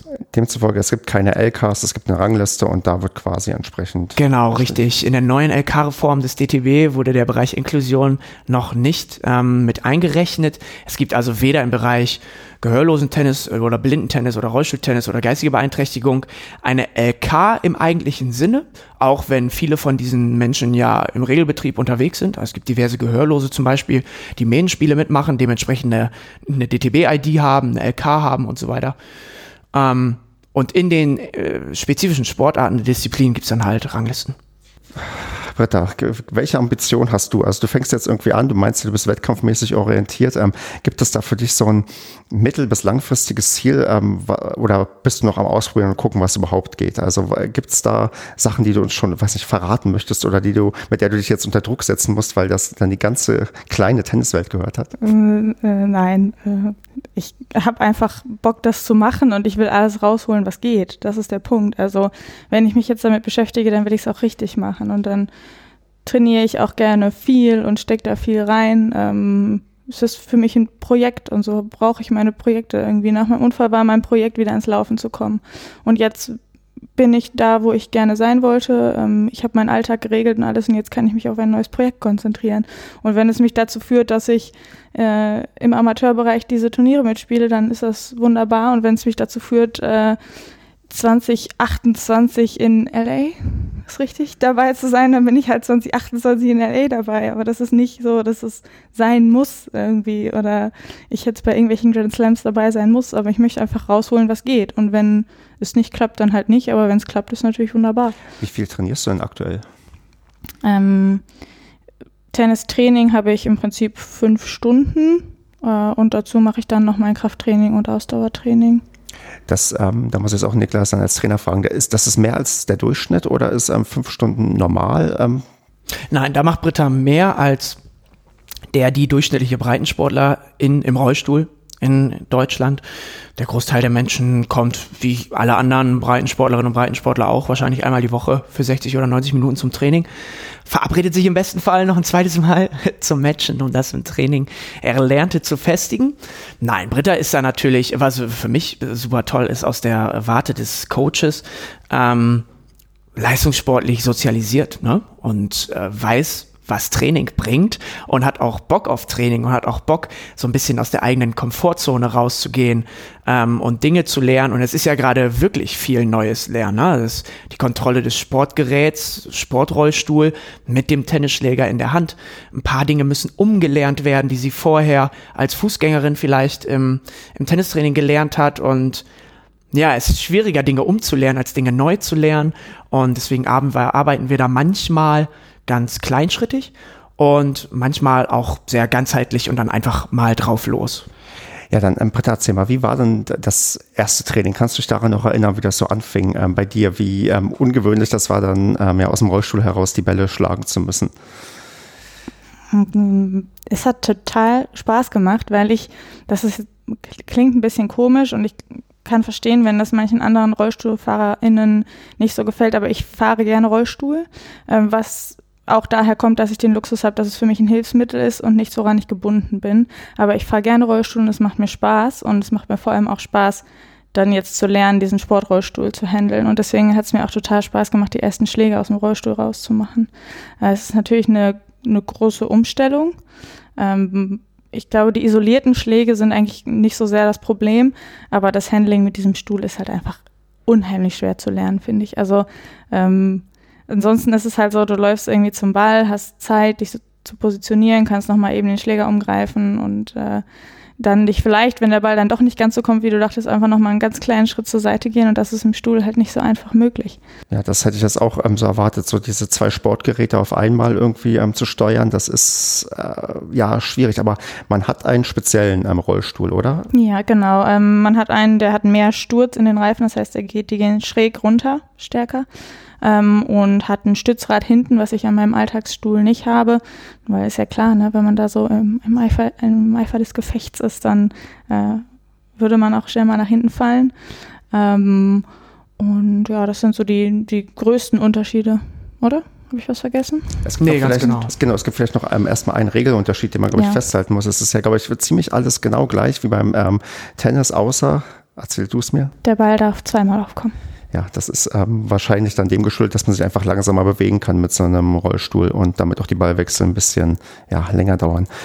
Wie, wie schnell kriegt man denn das in den, also oder nicht Mann, sondern du, wie schnell hast du das dann mit der Koordination quasi in den Griff bekommen, ähm, mit quasi Rollstuhl ähm, irgendwo hinfahren und dann schlagen? Also ich Also das habe ich noch nicht in den Griff. Das hast du noch nicht, okay, also das dauert tatsächlich. Also das ist ähm, ähm, Das ist so die Baustelle. Also die isolierten Schläge sind nicht das Problem, sondern dieses, also ich merke, dass sobald ich in eine Match-Situation komme, sind die Schläge, die isoliert im, im, im Techniktraining für mich kein Problem sind, plötzlich die größte Herausforderung, weil das Fahren das Problem ist. Hm.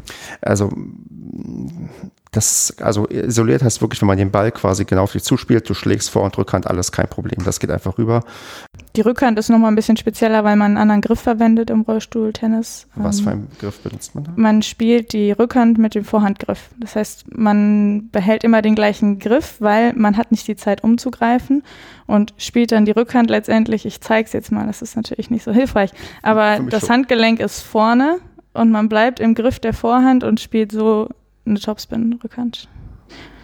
Und ähm, dann, dann gleich mal dazu gefragt, also hält man den Schläger die ganze Zeit in der Hand, auch wenn man fährt, oder legt man den auch mal ab? Nee, ich habe ihn die ganze Zeit in der Hand. Und das heißt, man quasi kann mit einer Hand auch ähm, gerade den Rollstuhl lenken, wenn man also Ich, oder- ich lenke auch den Rollstuhl mit Körper? beiden Händen. Das heißt, ich habe den, den Schläger in der Hand und dabei mit dem Schläger greife ich den Griffreifen. Okay, jetzt, jetzt ist, es, es, es deutet sich an, warum das so schwierig ist, das zu koordinieren, weil man ähm, ja halt ja, mit so vielen Geräten irgendwie zu tun hat. Okay. Ich spiele auch inzwischen mit so einem Golfhandschuh, weil ich eine riesige Blase bekommen habe nach den ersten Trainingseinheiten, die wirklich ekelig war.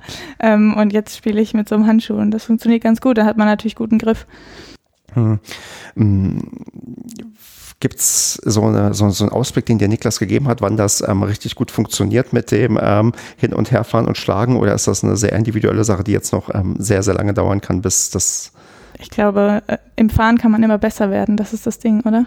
Also, Ja, definitiv. Also auch im Profibereich, selbst wenn du dir die Top Ten anschaust, Damen und Herren im Rollstuhltennis in der Welt, ähm, da gibt's einige, die sensationell geschmeidig fahren und auch, also das Schnellfahren, das Schnellwenden ist natürlich die eine Sache. Die andere Sache ist auch das Richtigfahren. Na, also so wie Fußgängerinnen und Fußgänger Beinarbeit trainieren müssen, immer wieder, immer wieder und sich auch da immer wieder verbessern können, können halt auch Rollstuhltennisspielerinnen und Spieler ihre Fahrarbeit verbessern. Und da gibt's nach oben hin keine Grenzen. Ähm, das jetzt ganz naiv, wenn ich das quasi mich jetzt in den Rollstuhl auch setzen äh, würde und das ähm, ja ähm, mal austesten würde, wäre das auch wahrscheinlich mein größtes Problem überhaupt mit dem ähm, ja, Rollstuhl dann irgendwie zurechtzukommen, weil ich sitze ja sowieso nicht in einem Rollstuhl und dann ist nochmal die Schwierigkeit, mich damit dann ordentlich auf den Platz zu bewegen. Das wäre das, wo ich wahrscheinlich als erstes scheitern würde. Absolut, Abgesehen von ja. meiner schlechten Technik, die ich jetzt Das sagst Aber- du, das können wir nicht beurteilen. Nein, also klar, absolut riesige Herausforderung. Ähm, am Anfang dachte ich immer, also als ich in dem Bereich gestartet bin, so, hey, da kommen Kinder und die sitzen jeden Tag im Rollstuhl, dann werden die das ja können. Aber das war eine völlige Fehleinschätzung, weil genauso gibt es ja Kinder, die jeden Tag laufen und beim Rückwärtslaufen umfallen. Und deswegen können halt auch nicht alle Rollstuhl-Nutzerinnen und Nutzer sehr gut Rollstuhl fahren. Das heißt, dieser Bereich fällt tatsächlich nicht weg im Training. Wir machen super viel Fahrtraining. Mm, Britta, hast du denn schon trotz der ja, noch Herausforderungen, die irgendwie noch vor dich irgendwie liegen, auch schon ähm, Matches gespielt, mal so testweise bei dir im Verein oder reicht es noch nicht dafür, um auch mal irgendwie ein Match irgendwie auszutragen? Im Training spielen wir schon, also simulieren im Prinzip Also Matchsituationen. Spielpunkte quasi aus. Ja, genau. Und das merke ich jetzt so die letzten Wochen, wo ich regelmäßig trainiere, dass es schon immer so ein bisschen besser wird. Also so im ersten Training habe ich keinen Ballwechsel zustande bekommen. Ähm, Und inzwischen klappt das schon mal so, dass ich mir dann auch vielleicht mal einen Spielzug überlege und den tatsächlich auch mal hinkriege oder so. Aber wirklich lange Ballwechsel sind noch echt problematisch. Mm, Was heißt denn, wann ist ein Ballwechsel für dich wirklich lang? Also ist das schon, ich habe mir auch ähm, natürlich im Vorfeld mal so ein paar, auch Profi-Matches, ähm, mal so Highlights angeschaut und habe schon gemerkt, die Ballwechsel sind schon deutlich kürzer. Also das ist, glaube ich, im Unterschied, ein elementarer Unterschied auch zum Tennis, dass das einfach keine langen ähm, ja, Grundlinienduelle irgendwie sehen wirst. Das äh, wird sehr, sehr selten vorkommen. Ab wann ist es dann lang? Ab dem dritten, vierten Schlag? Ich hätte oder? jetzt fünften gesagt, ist bei mir auf jeden Fall Ende. Dann wird es irgendwann, also genau, ich krieg's mit dem Fahren einfach noch nicht richtig hin, das zu koordinieren. Also man muss an so viele Sachen denken, die man sonst nicht gewöhnt ist. Das heißt, eigentlich nach meinem Aufschlag als äh, Fußgängerin und Fußgänger schaue ich ja erstmal, wo der so hinkommt und habe so einen Moment Zeit. Und jetzt ist halt, ich muss schlagen und muss direkt meinen Stuhl ins Fahren bringen. Denn wenn ich einmal stehe, dann habe ich im Prinzip verloren im Stuhl. Das heißt, ich muss immer in Bewegung bleiben, weil der Return kommt natürlich schnell. Und das sind so Umstellungen, das muss man erstmal verinnerlichen. Das ist Da, da, hab ich jetzt, äh, da kommt jetzt mal wieder so eine ähm, ja, naive Frage ähm, bezüglich ähm, ja, Technik und Taktik und so. Ich, ähm, also ich bin ja jemand zum Beispiel, ich spiele ja sehr gerne irgendwie hohe Bälle und ähm, die können auch gar nicht hoch genug sein und das ist auch totlangweilig für Leute, das anzuschauen. Ist das im, im, im Rollstuhltennis weiß ich nicht, ähm, möglich? Ist das verpönt? Ist das irgendwie blöd? Weil ähm, das ich, ich vermute einfach mal, wenn so ein Ball schon so ein Mondball ist und dann immer hoch abspringt, ist das für den, der im Rollstuhl sitzt, eigentlich ähm, ja, taktisch, technisch irgendwie schwieriger als für jemanden, der einfach nur irgendwie nach hinten laufen muss und dann irgendwie wieder in den Ballwechsel sich reinarbeiten kann.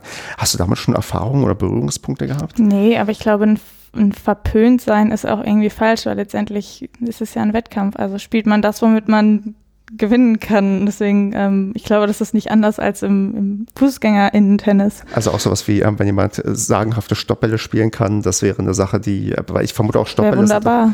Sind, die sind ähm, taktisch wahrscheinlich sehr gut irgendwie einzusetzen. Auch jetzt mal zum Muss dann aber sitzen, der Stopp, ne? Weil der dadurch, dass er bald zweimal aufspringen dürfte, ähm, und wenn der Stuhl, wie gesagt, schon in Bewegung ist, dann, ähm, also ein Stopp muss gut gespielt sein, tatsächlich. Also die kann man auch quasi eher erfahren. Man genau, die könnte man erfahren.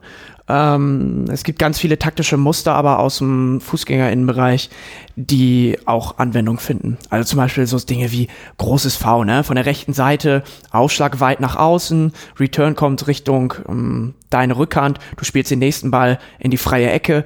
Ähm, großes V halt wird im Rollstuhltennis genauso gespielt. Ne? Es wird viel aufschlagmäßig zum Beispiel auch auf den Stuhl serviert, weil mechanisch ist der Schlag, den du unmittelbar vor dem Körper, vor dem Stuhl ausführen musst. Den kannst du nur so von unten heben halt und nicht richtig schön schwingen, seitlich vorm Körper, wie so ein Treffpunkt vom Schlag halt sein sollte, im Fußgängerinnenbereich und auch im Rollstuhltennisbereich. Ähm, aber es gibt so ein paar spezielle taktische Muster, vor allen Dingen im Leistungssport. Aber im Grunde genommen ähm, ist es immer noch Tennis. Ne? Spielt denn trotzdem Taktik und Antizipation vielleicht auch auf der untersten Ebene eine größere Rolle als vielleicht ähm, ja untersten Amateurtennis, wo man sich die Bälle teilweise einfach nur hin und her spielt und wartet, bis der andere einen Fehler macht?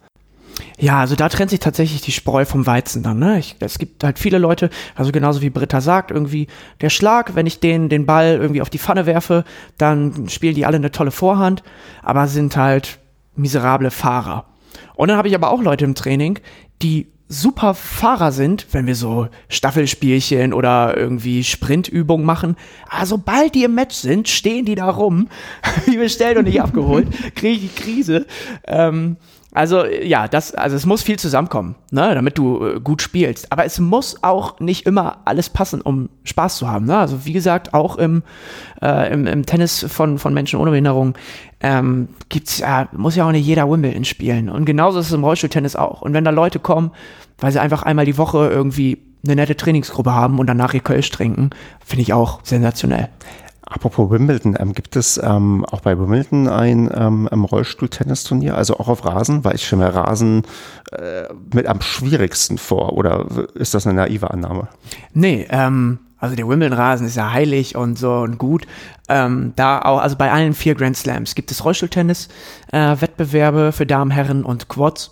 Allerdings nur für die Top 8 der Welt. Das ist sozusagen es gibt keine große Quali und so weiter wie im, im, im Fußgängerinnenbereich.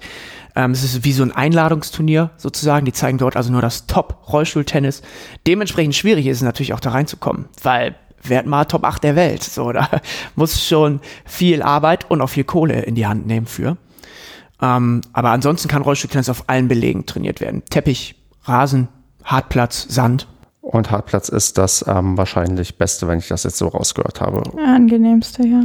Weil einfach der Ball besser abspringt und man auch besser fahren kann. Das wird wahrscheinlich so die Kombination sein, warum man dann.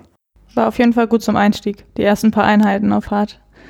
Genau. Es geht auch darum, dass der Platz tatsächlich also zum einen hart ist und wenig Widerstand erzeugt. Du sinkst also nicht ein mit den Rädern gegen so einen tiefen Sandplatz, musst du schon anschieben. Ist auch gleichzeitig gutes Krafttraining. Und zum anderen ist der halt eben. Ne? Also so bei uns klassische Tennisplätze fallen ja oft hinter der Grundlinie so ein bisschen ab, weil sich alle Spielerinnen und Spieler halt hinter dieser Grundlinie bewegen und dann wird er da ein bisschen tiefer. Wenn du jetzt im Rollstuhl sitzt, aufschlagen willst, den Ball hochwirfst und der Platz abfällt, dann rollst du während des Anwurfs nach hinten runter. Ähm, und deswegen ist Hartplatz natürlich nett, wenn, wenn der einfach eben ist. Merkt man das deutlich, wenn man so nach hinten rollt? Mhm, ja, das ist schon genau, wie, wie Niklas gerade beschrieben hat. Ja. Hm, wie ist denn der deutsche Rollstuhltennissport aufgestellt? Haben wir da in der Spitze auch Top 8 Leute, die regelmäßig irgendwo mit dabei sind? Oder sind wir, gibt es andere Länder, die da irgendwie noch, ähm, sagen wir, in, im Spitzensport ähm, größere Sachen erreichen oder auch mehr irgendwie den Fokus drauf legen. Mhm. Es gibt ein paar Länder, in denen Rollstuhltennis tatsächlich seit vielen Jahren eine sehr große Rolle spielt. Zum Beispiel in den Niederlanden, ähm, auch in Großbritannien, die ein tolles Fördersystem haben. Ähm, auch immer mehr in immer mehr asiatischen ähm, Ländern. Japan zum Beispiel ist, ist ganz groß im Rollstuhltennis und das schlägt sich auch in der Weltrangliste nieder. Und da sieht, sieht man dann also aus Sicht der Sportentwicklung oder aus Sicht des Verbandswesens, dass Erfolg kein Zufallsprodukt ist, sondern das Ergebnis von systematischer Förderung. Ich kann nicht darauf warten, dass irgendwann mal ähm, der fitte 16-Jährige im Rollstuhl zu mir kommt und sagt, hey, ich kann super fahren und ich möchte gern Tennis spielen. Ne? Ich muss dafür sorgen, dass schon die, die 5-, 6-jährigen Kids im Rolli äh, gut fahren lernen und ähm, so Dinge lernen, was auch bei allen anderen Kindern wichtig ist, ne? Auge-Hand-Koordination und solche Geschichten. Und ähm, Genau, die in den letzten Jahren erfolgreichste Rollstuhl-Tennisspielerin, das ist die, von der Britta auch gerade sprach, aus Bielefeld, Sabine Ellerbrock. Mit der war ich zum Beispiel im letzten Jahr noch bei den Australian Open. Die hat in diesem Jahr ihre Karriere beendet, ähm, hat auch wirklich lang äh, Rollstuhl-Tennis gespielt und jetzt gerade kommen auch viele junge Wilde nach. Ähm, und Sabine ist, ist auch äh, hauptberuflich sozusagen mit einer halben Stelle Lehrerin und so weiter. Ähm, die zweitstärkste ist Katharina Krüger aus Berlin. Die steht aktuell auf 15 in der Welt, war im letzten Jahr auch schon Top 10 und ist das immer mal wieder.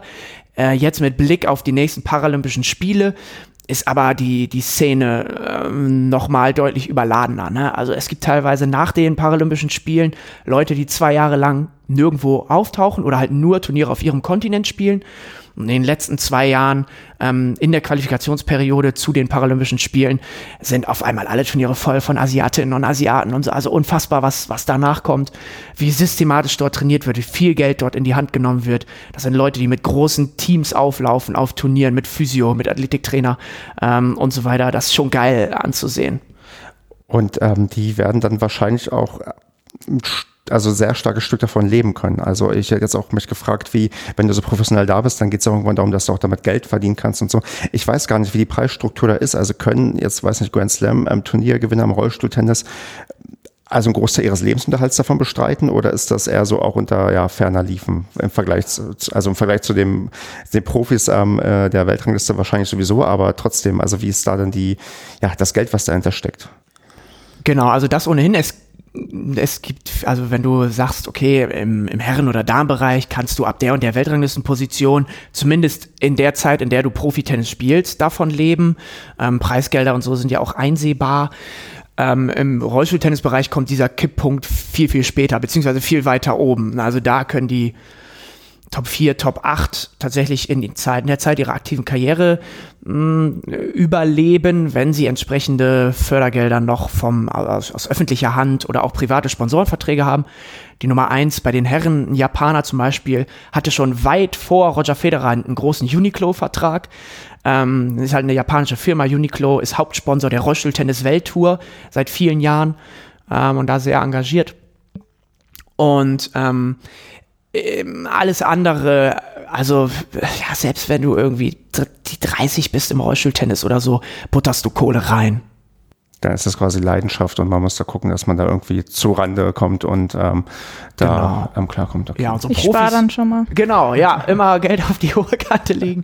Und die Profis hier in Deutschland, also unsere Nationalmannschaft, sag ich mal, das sind jetzt, sagen wir, maximal zehn Athletinnen und Athleten, die bekommen Turniergelder vom Behindertensportverband, der wiederum sein Geld vom Bundesministerium des Innern bekommt. Also das BMI sagt in Deutschland, schau mal, ihr habt den und den Medaillenspiegel und deswegen bekommt jetzt der Deutsche Handballbund so und so viel Geld, der Deutsche Hockeybund so und so viel Geld und halt der Deutsche Behindertensportverband so und so viel Geld für die paralympischen Disziplinen, von dem ich wiederum einen kleinen Teil bekomme, um Rollstuhltennis Leistungslehrgänge auszurichten und individuell so ein bisschen verteilen kann und sage, schau mal, für dich ist das sinnvoll, dieses Turnier dort zu spielen. Da muss ich immer taktieren. Ich kann eine Person für das gleiche Geld für ein Turnier nach Australien schicken und dafür drei Personen für drei Turniere nach Holland.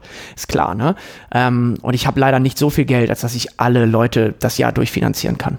Nee, das ist, glaube ich, verständlich. Und da muss man halt gucken, wie man dann individuell das Beste findet, um auch für die Gesamtheit das irgendwie voranzubringen. Genau. Ja, mit mir ganz genauso, ne? Wenn ich ich muss immer kalkulieren, fahre ich jetzt mit? Tut dem Spieler, der Spielerin das so gut, mich als Coach mitzuhaben vor Ort?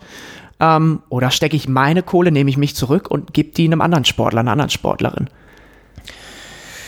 Ja, Britta, was müssen wir noch ähm, beim Rollstuhltennis klären? Also ich habe noch eine gleich sehr, sehr praktische Frage, die noch, ähm, auch die Kategorie ist naiv, aber ähm, was, äh, was muss, was hätte ich noch fragen müssen? Was fehlt bisher? Was äh, haben wir noch nicht beleuchtet? Ja. Das ist schlecht, wenn der, der Interviewer die, die ähm, Arbeit plötzlich abwälzt auf, auf die andere Person. ja, habe ich noch eine, eine praktische Frage, die ich mir echt gestellt Ja. habe, die jetzt, ähm, ähm, weiß nicht, ähm, vielleicht auch ähm, naiv oder blöd ist. Wie zieht man den Platz ab, wenn man im Rollstuhl sitzt? Also, Das habe ich mich vorher auch gefragt.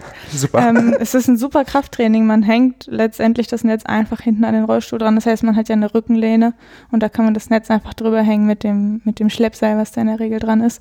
Und dann zieht man das Ding halt über den Platz. Und dann fährt man auch im Kreis oder macht man dann so dieses Auf-Ab-Abziehen? Je nachdem, wie einem ist. Ich fahre im Kreis. So geht alles. Ja. Und dann behalte ich immer noch den Schläger in der Hand, um zu üben. Und dann ist das ein ganz gutes Krafttraining. Sehr schön, weil das war so, so einer der praktischen Ja, das habe ich mich tatsächlich auch vorher gefragt. Und ich dachte immer, wie? Und dann, dann muss der Trainer, die Trainerin immer die Bälle sammeln und abziehen für uns. Und dann, naja, genau. ähm, ja, Bälle sammeln ist tatsächlich ein bisschen schwierig, weil man hat, kann ja nicht auf den Schläger legen, wie, das, wie man das sonst so macht. Und dann klemme ich die immer irgendwie in meine Reifen rein. Oder man sammelt sie man alle in eine Ecke auf den Schläger, Ball, äh, wie nennt man die? Wagen, Ballwagen, Korb, Korb, Eimer. however, ähm, dahin und dann rein damit. Ähm, das ist komplizierter als abziehen, finde ich. Das ähm, ist ein guter Punkt, weil das habe ich auch in Videos gesehen, dass auch Bälle halt teilweise da so Ja. ähm, zwischen ähm, gesteckt werden in den Speichen. Ähm, ist das so klassisch die, ähm, die, weiß nicht, die Hosentasche, wo man sonst den zweiten Ball reinmacht? genau. Oder? Okay, also du benutzt auch deine Hosentaschen gar nicht, sondern du benutzt. Nee, ist ja kein Platz für, ne? Ich, ich sitze ja eng im Stuhl. genau, Man muss ja auch ein bisschen seitlich den, den Support quasi haben. Also das unterstützt einen ja auch ein Du hast bisschen. ja auch gesagt, auch die ähm, Räder sind, äh, laufen ja so ähm, Genau. spitz zu, da hat man ja eh wahrscheinlich weniger Platz als dann vielleicht in einem, ja, anderen Rollstuhl, mit dem man ja, normalerweise aber auch im normalen Rollstuhl ist es halt wichtig, dass die Seitenteile wirklich eng anliegen, damit man da auch ein bisschen, weil die Muskulatur ja oft durchaus auch geschwächt ist im, im Beckenbereich und im, im seitlichen, die seitliche Bauchmuskulatur. Dann ist es ganz gut, wenn man da ein bisschen was hat. Gut, dann vielleicht doch noch eine praktisch ähm, interessante oder naive Frage. Ähm, Tennistasche, die hat man auf dem Schoß oder kann man die, hat man hinten irgendwie genug Platz, um das irgendwo ranzuhängen? Was macht man da? Oder hast du eher nur Ich habe meinen Weg noch nicht so ganz gefunden. Äh, ich habe jetzt immer an meinem, ich fahre in der Regel den, setze mich am Auto in meinen Alltagsstuhl und fahre den anderen vor mir her, schieb den einfach. Jetzt hatte ich immer so einen Rucksack, aber irgendwie so richtig schön finde ich nicht. Ich habe eine schöne Tennistasche. Ich glaube, das werde ich jetzt mal irgendwie erproben, wie ich das so mache. Und ähm, nochmal zum Abziehen, ähm, wie, äh, also wie abgenutzt sieht denn der Platz danach aus? Ist das schlimmer, als wenn man mit der, mit, mit, mit zu Fuß unterwegs ist oder ist das ähm, auf einem ähnlichen Niveau, bloß dass die Spuren halt keine Fußspuren sind, sondern ähm, ja, ähm, Radspuren? Das kommt sehr auf den Platz an. Also ich kann mich erinnern, so am Anfang, als die Plätze kaum gespielt waren, waren die halt sehr weich und dann vor allem die kleinen Vorderräder, die graben sich dann halt gerne mal ein. Das heißt, wenn ich dann versuche, vorne einen Ball zu erreichen, mich vorlehne, mein Gewicht ist auch noch vorne auf den kleinen Rädern, dann graben die sich ein und dann fällt man halt auch mal nach vorne raus. Also man ist ja festgebunden, das heißt, man fällt nicht, nicht, raus, aber man fällt halt nach vorne und muss sich abstützen, weil die sich so eingraben. Äh, jetzt inzwischen sind die Plätze eigentlich ganz gut. Die sehen da natürlich ein bisschen schlimmer aus, als wenn da jetzt nur FußgängerInnen spielen. Ähm, aber ähm, jetzt so inzwischen finde ich äh, ganz gut. Die ersten Trainingseinheiten habe ich die Plätze ganz schön geflügt, auf jeden Fall. Ja, so sind sie dann noch vielleicht gut eingespielt für die ähm, Saison, dass dann die komplett belastet wurden. Ja, Niklas, gibt es noch was, was ich ähm, unbedingt zum Rollstuhltennis erfahren oder wissen sollte?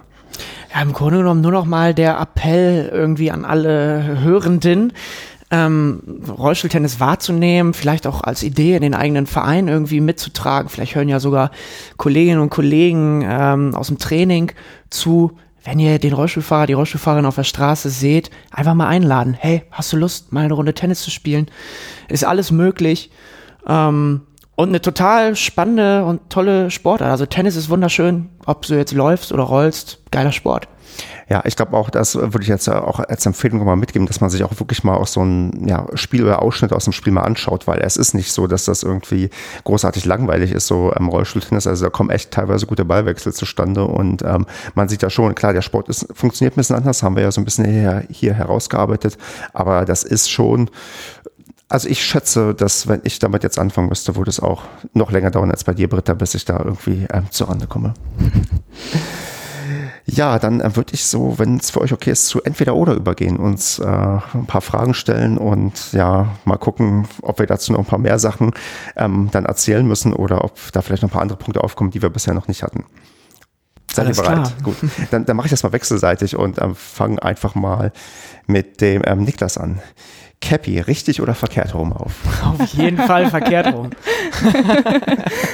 Ja, ich habe das gesehen. Du trägst aber immer eins, oder? Oder fast? Genau, ich habe lange Haare und ähm, äh, trage die Cappy tatsächlich, äh, weil ich weiß nicht warum, vielleicht fand ich es cool als Kind, ähm, schon immer verkehrt rum. Also es gibt Fotos von mir als Neunjährigem auf dem Tennisplatz ähm, mit verkehrt rumer Cappy, schon immer und so ist das nach wie vor. Und wenn die Sonne zu doll scheint, dann ist das auch. Ähm, Ja, ja, ich kann auch, äh, ich, ich gebe so viel Blindentennistraining, Sonne ist egal für mich, ich kann auch äh, mit Augen Verstehe. zuspielen. dann, ähm, Britta, ähm, zweiter Aufschlag beim 9 zu 10 im Match-Tiebreak. Reinzittern oder wie immer? Wie immer. Also Jawohl. soll, sollte ich, äh, ich, ich will auf jeden Fall dahin kommen, dass ich ihn dann wie immer spiele. Sagen wir es mal so. Mein Ziel ist es, ihn wie immer zu spielen. Also ich bin ja jemand auch sowas, weiß nicht, selbst Matchball gegen sich oder so und dann den zweiten Aufschlag, ähm, das ist immer, oh Gott. Also da mache ich oft schon den ersten oder zweiten, damit er überhaupt irgendwie reinkommt, weil äh, die Angst zu groß ist, mit einem Doppelfehler irgendwie abzuschließen. Ähm, Niklas, ähm, Inklusion im Tennis, auf einem guten Weg oder nicht? Definitiv auf einem guten Weg, der aber auch definitiv noch ein langer ist. Äh, Britta, ein Klassiker, lauter Jubel oder innere Freude? Lauter Jubel. Bist also, war das beim Handball auch eher so extrovertiert und dann, ähm, Ja, ich war immer so die Anpeitscherin, so ein bisschen. Ja.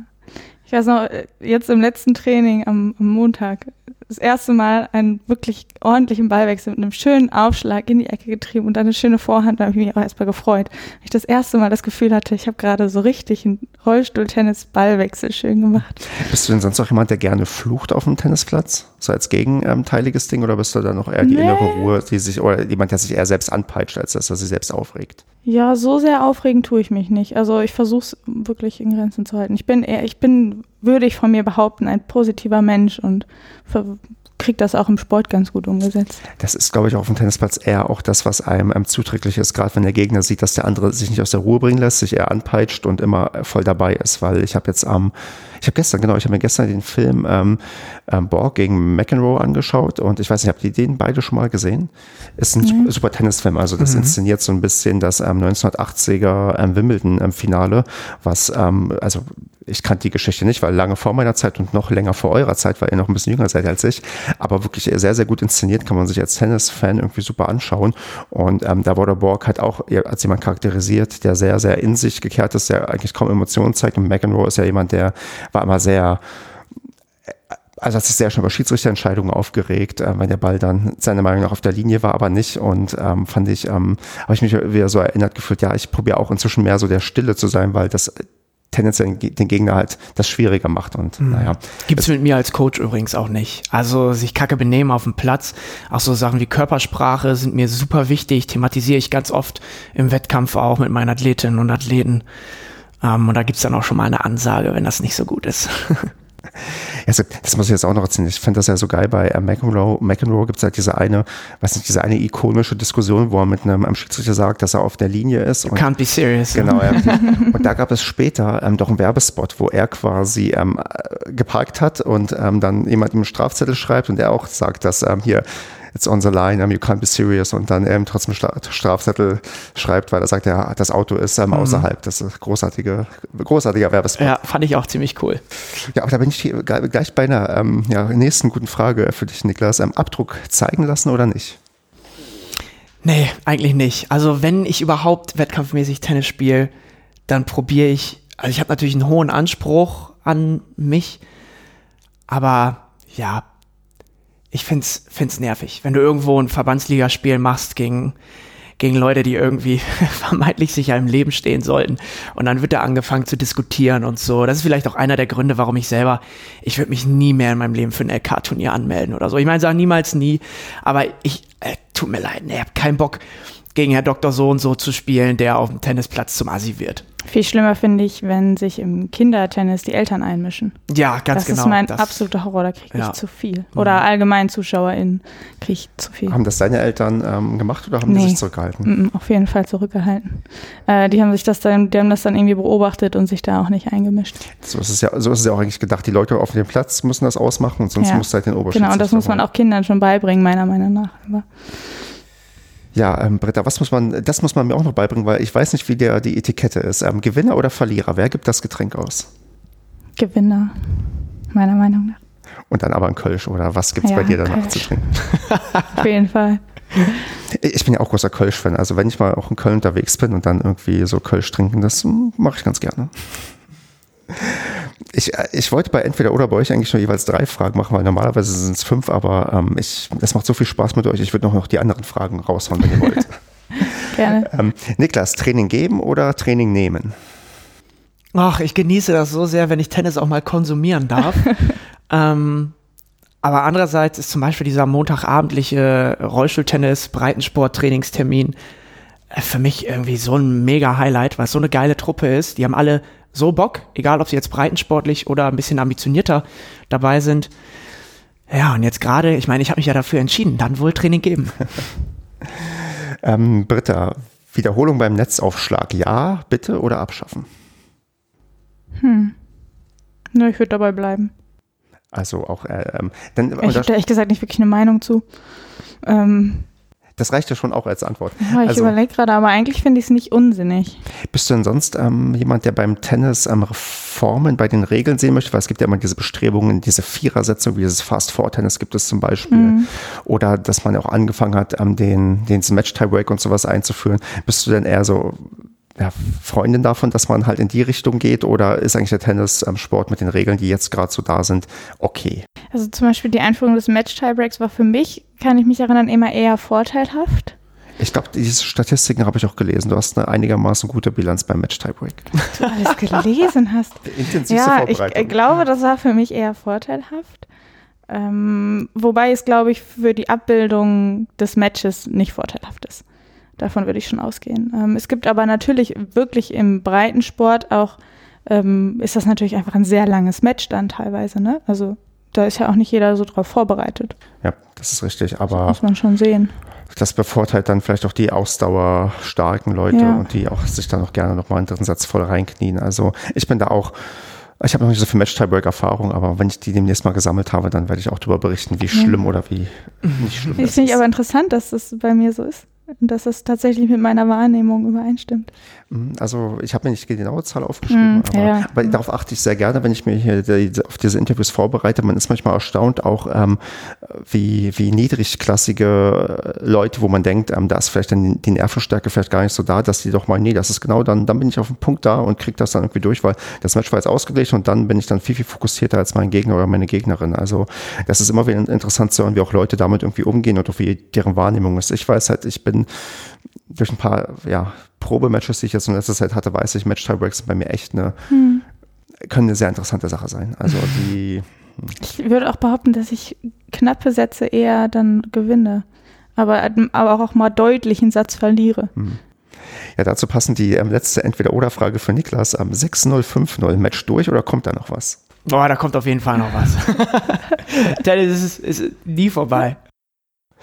Hast, äh, kannst du dich an so ein Match erinnern, wo das so, so richtig, ähm, wo du eigentlich schon im Gedanken ähm, unter der Dusche warst, aber dann das irgendwie doch noch umgebogen wurde von dir oder von deinem Gegner? Gibt es da irgendwie so ein einprägsames, bitteres Ding?